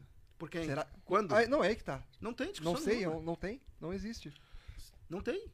Será que uma Copa Sul-Minas, que nem era antigamente, era uma solução? Eles tentaram fazer, foi a primeira liga, né? Agora. Cara, Ah, é. Eu, eu, vou te- eu tenho uma outra opinião em relação é a primeira liga? Grêmio. Não, não é a é a primeira liga? Que era com. É, agora- aquela que, do, que o Romildo Isso. foi um dos participantes, eh, um dos idealizadores, é, né? que era. É, eu acho que foi um ano, dois- um dois é, anos, né? tentaram, É. não deu certo. É. Cara, eu acho o seguinte, ó. E aí eu vou dar a minha visão de torcedor de gremista. Eu ver a minha visão de Grêmio. Sabe o que eu quero do Grêmio ainda, cara? Quando é que foi a última vez que ele fez uma excursão pela Europa? Bah, eu, isso eu pergunto pra todos os fala, a gente dirigentes. perguntou, a gente Pra perguntou. todos os A gente dirigentes. perguntou pra eles. Não vem me Eles dizer falaram que não tem calendário. Eles contexto, falaram cara. que não tem calendário. Cara, Ah, eu não sei se antigamente era tão não, diferente. não, não, eu respondo. Não tem calendário. Não tem, né? Mas eu nunca sentei pra discutir. Eu vou voltar. Ah, se eu não me engano, eu não lembro quem. Teve um, teve um dos que falaram assim, ó. Ah, o calendário. questão de calendário. Teria que ver, sabe? Mas aí que tá, por que, que não vê? Marlon, né? É verdade. Antigamente nós, tinha, nós estávamos bem divididos. Era um gauchão numa parte, o brasileiro era num segundo semestre, ou o contrário. Agora, amanhã vai fazer aniversário de 42 anos do Brasileirão de 81, 3 de maio. 3 de maio se encerrou o Campeonato Brasileiro de 81. Pô, pois é, né? Tá? É verdade. Tinha uma lacuna nas férias de julho que os clubes faziam excursão. Uhum. Ponto. É verdade. Então se encerrava junto com os da Europa, de repente? Não, às vezes também era o contrário, porque a- a- é, tinha, mudava. Às vezes o gauchão, gauchão no inverno, no, ah, te lembra? A- a- o jogo do Grêmio na neve, era o segundo semestre. Tinha, é, era calendário. Mas o que eu quero dizer é o seguinte, é verdade, não tem calendário. O calendário é bagunçado. Hoje tem só americana, antes eu não tinha. Mas quando é que eu sentei para discutir? Quando é que eu pedi permissão, vou fazer uma excursão pela Europa agora na- nas férias dele, que agora acaba os campeonatos europeus? Vamos na, na- na pré-temporada deles e vamos fazer um amistoso aí contra o time da contra o Barcelona, contra o time da Alemanha, contra o time da Inglaterra. Ah, isso aí até eu fiquei sabendo com o Carlos Cristiano. Quando ele teve aí, ele me deu uma revista. Até que ele mostrou o termo lá do Super Grêmio, que é lá da década de 70. E naquela revista mostrou, tipo, tu vai virando as páginas, cada página numa partida do Grêmio na Europa daquela tá aqui, década. ó. Por que, Ele onde é que tá isso aqui contra a te... seleção russa. Mas é o que eu jogando te falei seleção aqui. tal, eu- aquilo eu fui vendo, que isso? Quando é que o Grêmio jogou contra essas, contra seleções? de Quando 70, é. excursionou. É, lá A última atrás. excursão foi, foi, foi na década de 80, cara, que o Grêmio fez. O Grêmio disputava torneio de Eindhoven, Copa Philips, ah, to- ah, Palma de Majorca, Valladolid. Hoje Só- eu faço o quê? Amistoso contra o Gramadense. É. Eu tenho que ver. Eu, cara, ah, o mundo, assim como o mundo mudou, eu tenho que pensar o Grêmio como um clube do mundo. E não, eu não posso internalizar. Eu, tenho, eu sou obrigado a ganhar o chão. O que eu quero te dizer é o seguinte, ó. É, eu não posso criar recopas gaúchas. Uhum. Eu tenho que ir pra Europa. Uhum. Eu concordo totalmente. Entendeu? Cara, tá caindo de maduro o amistoso contra o Nacional do Uruguai. Ah, É, sim. Falaram agora, E né? falaram que talvez ia ter, né? Aqui, ó. ter. Soares tá aqui. É. De Leão veio de lá. Anchieta veio de lá. Uhum. O Grêmio foi campeão do, mu- do mundo, eh, campeão da Libertadores em cima do, do. O, o Nacional matou o Inter. Uhum. A inauguração do Olímpico, 54, Nacional tava aqui. Nas coisas importantes, o Nacional tava aqui. Amanhã vai ter 2.500 pessoas em torno da arena. São torcedores É. Nacional. Vem se abraçar com os torcedores do Grêmio. A gente fala que as torcidas brigam. Amanhã tá tudo abraçado, Grêmio Nacional. Eu sou obrigado a fazer um amistoso lá e aqui. Não tem agenda, te vira.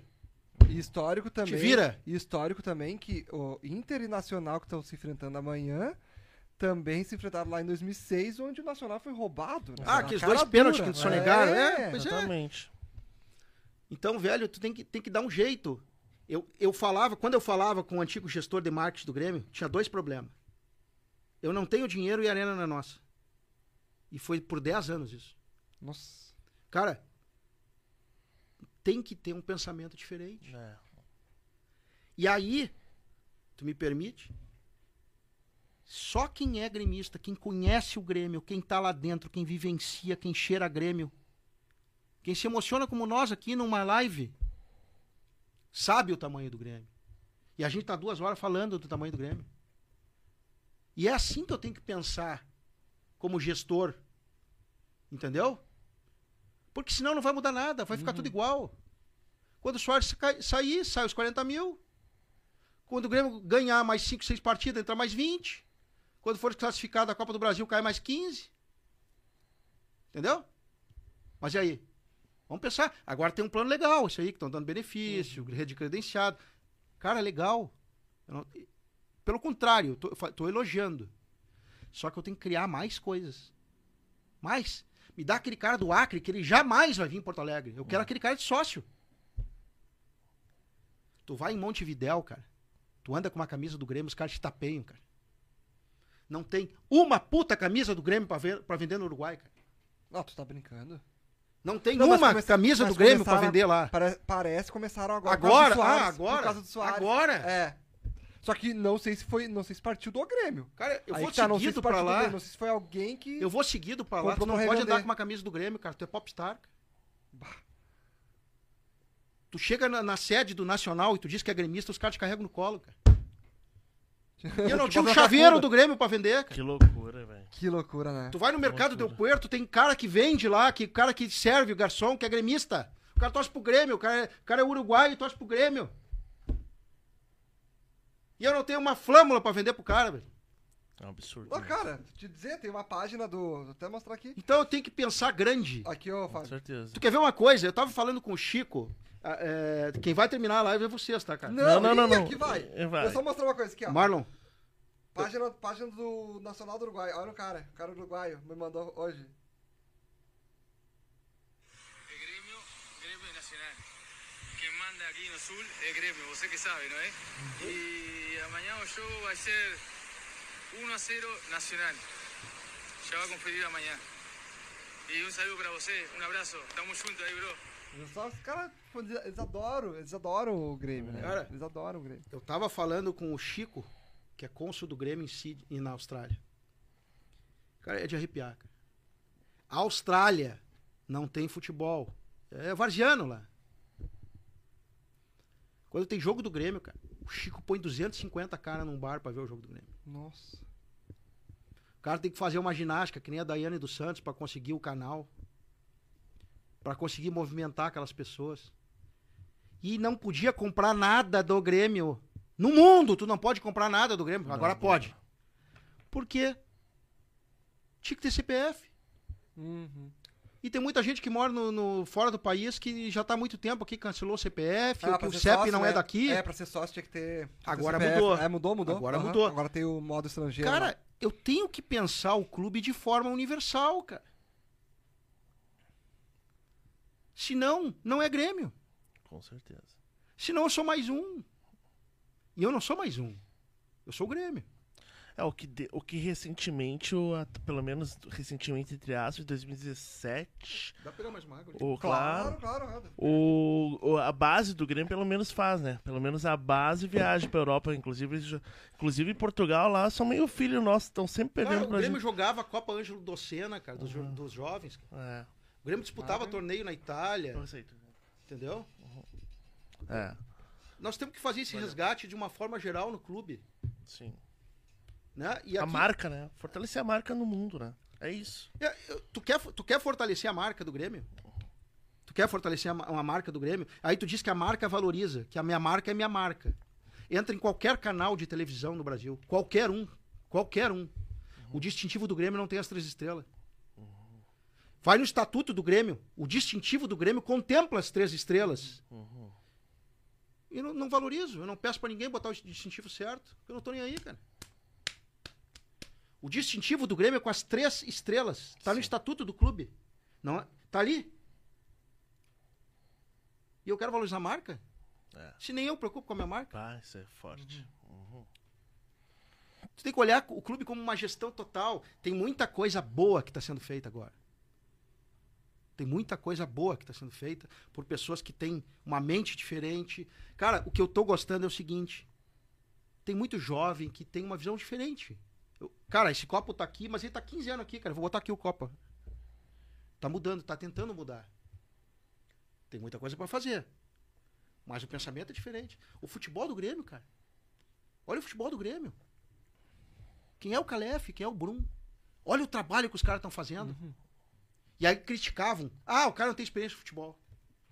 Cara, bastou entrar um cara jovem que vê futebol. O cara é dentista, o Bruno é dentista. Mas entende de futebol que, nossa. Ah! no- esse, esse cara. Mas o quê? Entende de Ah, futebol. entende de futebol. Obrigado, cara. Eu tô num clube de futebol que o meu fim é futebol e eu tinha um monte de gente que não sabia de futebol. É, É exato. bizarro.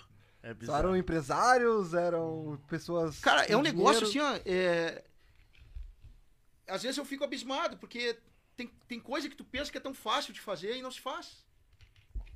Cara, vou repetir aqui. Pode até não dar certo no futuro. Mas hoje eu tenho essa convicção. O Carbajo é um baita jogador. Ele nem começou a jogar no Grêmio ainda. Uhum. O Cristaldo é um baita cara. PP. Olha o que eles fizeram, cara. Os caras trouxeram 15 jogadores pro Grêmio. Em três meses.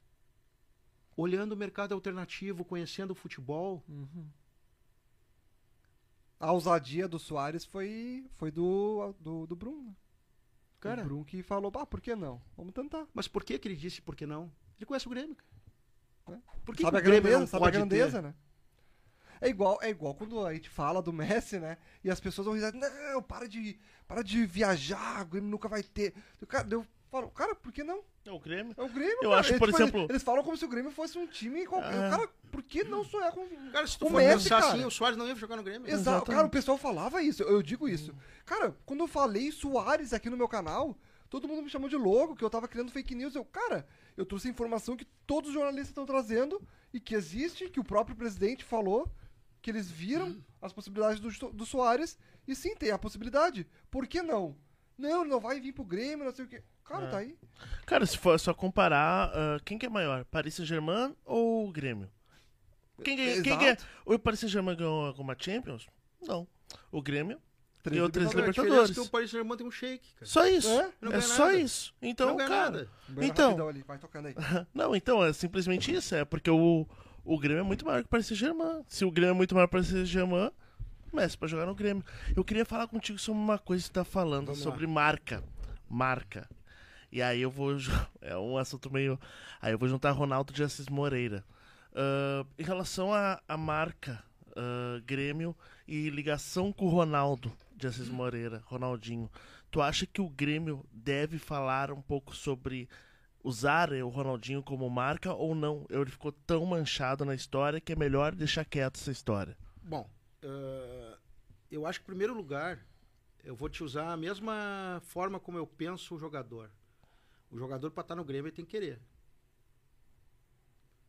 Para eu usar a marca do Ronaldo Moreira, a gente tem que se acertar primeiro. Porque tem, não é uma mancha na história, são três. O Assis, que fugiu para a Itália. O Ronaldo, que deu um rastapé no Grêmio e depois ele ficou de vira e foi pro Flamengo. Em primeiro lugar, tem que ver o que, que ele quer. Ver o que, que, que ele entende de Grêmio. Não adianta dizer que eu sou gremista. Tem que fazer por ser gremista.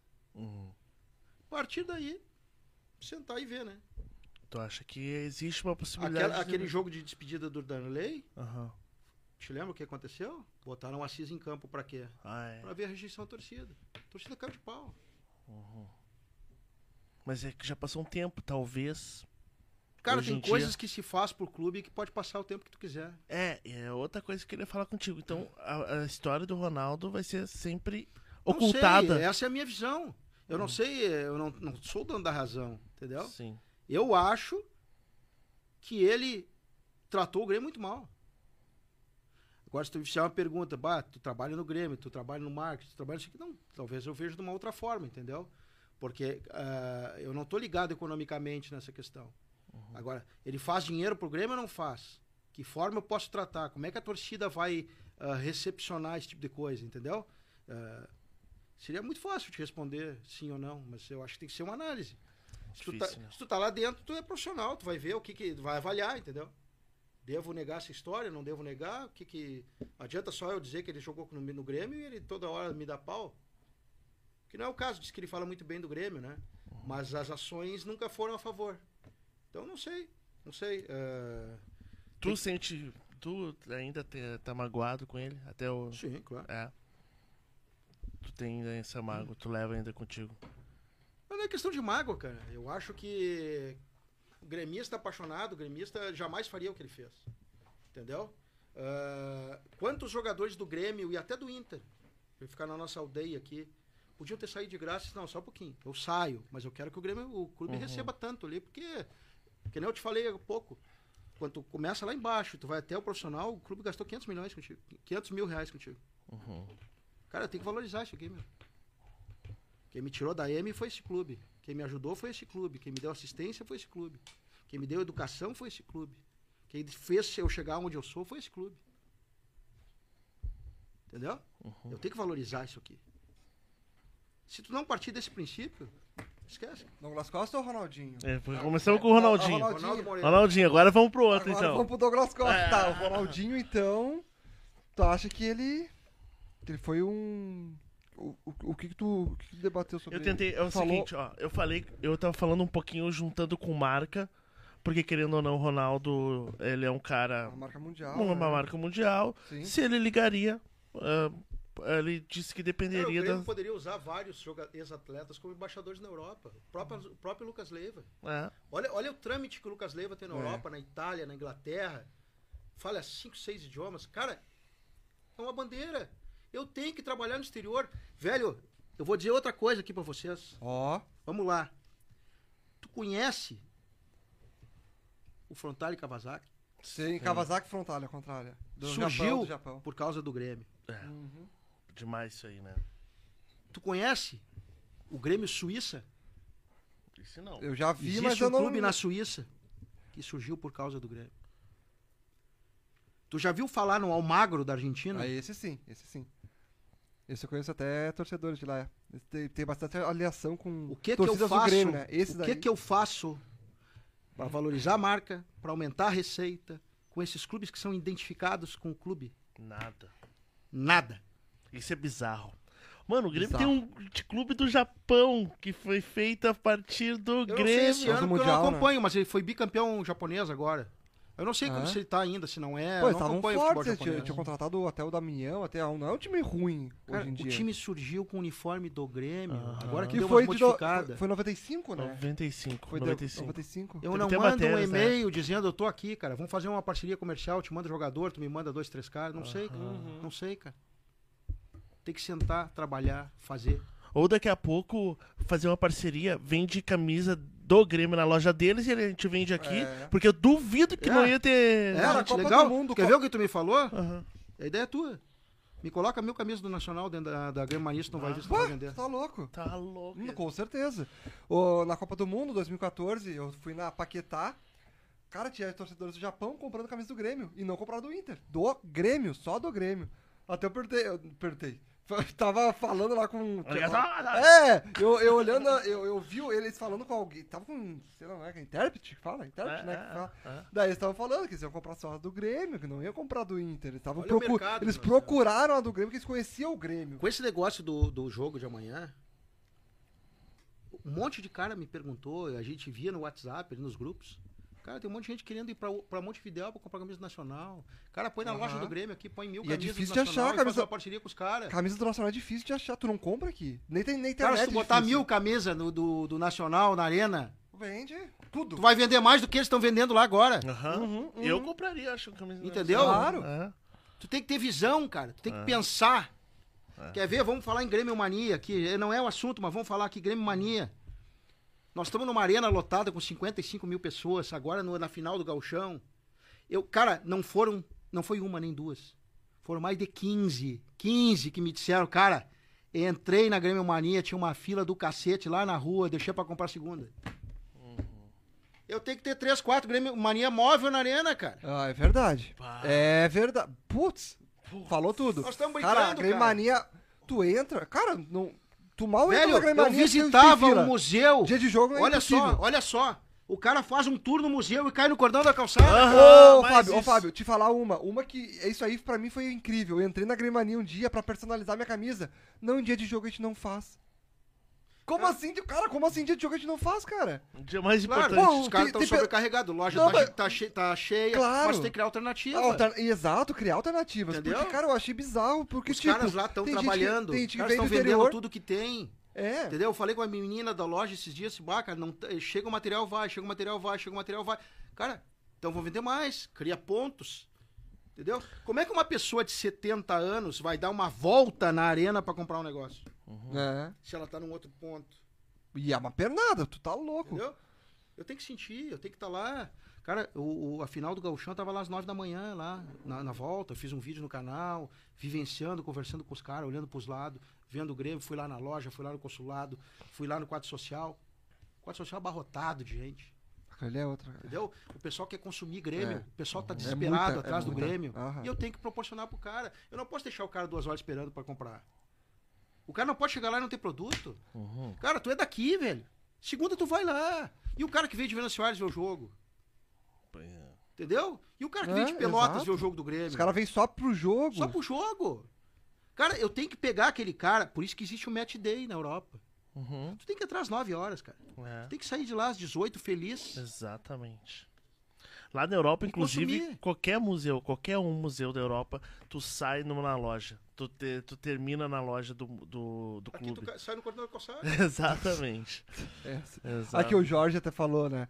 Ah, gente, o que deixaram de vender de camisa 9 do Soares por não ter na loja mais. Exatamente. Só que também não foi só culpa do Grêmio, É, mas não, da não, não, Umbro, não, né? nem é da- culpa do- Da Umbro, né? É, foi da mais da Umbro. A- a- o cerne desse papo não é culpar Grêmio. ou É, não sim, culpar Grêmio. sim. O cerne desse papo é que a gente tem que ver a dimensão do clube. Exato. E aonde a gente está nesse momento. E aí trabalhar. Claro que não é de uma hora para outra. Não vai ter agora no, no- no domingo contra o Red Bull seis Grêmio Mania na volta. Mas é um processo. É, entendeu? claro. Tá melhorando. Acredito que melhore mais. Entendeu?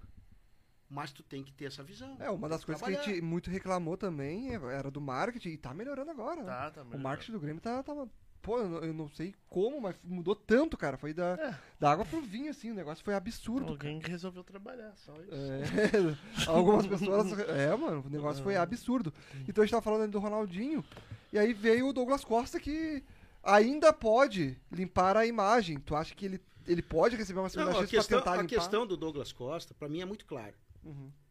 Ah, quando ele veio pra cá, eu acompanhava, eu acompanho muito o Bayern, tá? Cara, ele jogou muito bem no Ba- jogou bem no Bayern, ele saiu do Bayern, aí ele foi, não teve mais mercado, foi pra Itália, o rendimento dele começou a se machucar, teve lesão, tal. Quando ele veio pro Grêmio, eu acreditei, cara. Por quê? Qualidade técnica, ele tem de sobra. É, tinha mostrado na seleção, né? Só que aí vem o que eu te falei antes. Qual é o teu propósito? Tu vem pra cá, pro- tu vem pro Grêmio pra quê? É pra ganhar, pra te dedicar, pra correr atrás ou não? Então eu acredito que ele não tem uma segunda chance porque ele não quer mais jogar. Ele não quer mais jogar nos Estados Unidos não é titular. Entendeu? É por isso. Vê o Soares, cara. O Soares já tive duas vezes eu encontrei ele na rua. Na rua. Na rua. Porra. Cara, esse dia eu tava indo pra casa, passei ali na próxima Iguatemi. E tava atravessando a rua com a mulher, com os dois filhos, pra almoçar. Pô. Cara, Soares. e se, se inseriu, se inseriu em Porto Alegre. Parece que é cidadão daqui, parece que mora não sei quantos anos, uma humildade. Ele quer. Tu viu no último jogo? Ah, não fez gol, não sei o quê. Cara, olha que ele tá correndo, cara. É, é esse tipo de jogador que tem um propósito. Cara, esse cara ganhou tudo. Ele é o primeiro cara pra vir aqui e ficar sentado, cara. Ele quer. Ele quer. Ah, é Recopa? Beleza, eu quero. É Galchão? Eu quero. Ele quer. Esse é o propósito. E aqui eu tô sendo é, chato já, eu falei várias vezes. Tu tem que vir pra cá com propósito. Se tu quiser jogar no Grêmio, tu tem que querer. Tu tem que ter vontade, tu tem que querer conquistar. É o dinheiro. O dinheiro vai ganhar igual. Entendeu? Ele vai ganhar mais se tiver propósito, tiver um plano de, de um contrato de produtividade. É. Mas pra mim o Douglas Costa é assunto cerrado. E quanto ao Adriel, tu já viu algum caso parecido com o que aconteceu com o Adriel? Já do, do goleiro do Alberto. Grêmio. Opa, teve? É? O goleiro Alberto não renovou o contrato, o Grêmio deixou ele de lado, ele é um jogador de seleção brasileira e encerrou a carreira. Tu tá brincando. Seleção brasileira? Sim. Pá, Bom de bola. baita goleiro. Pá.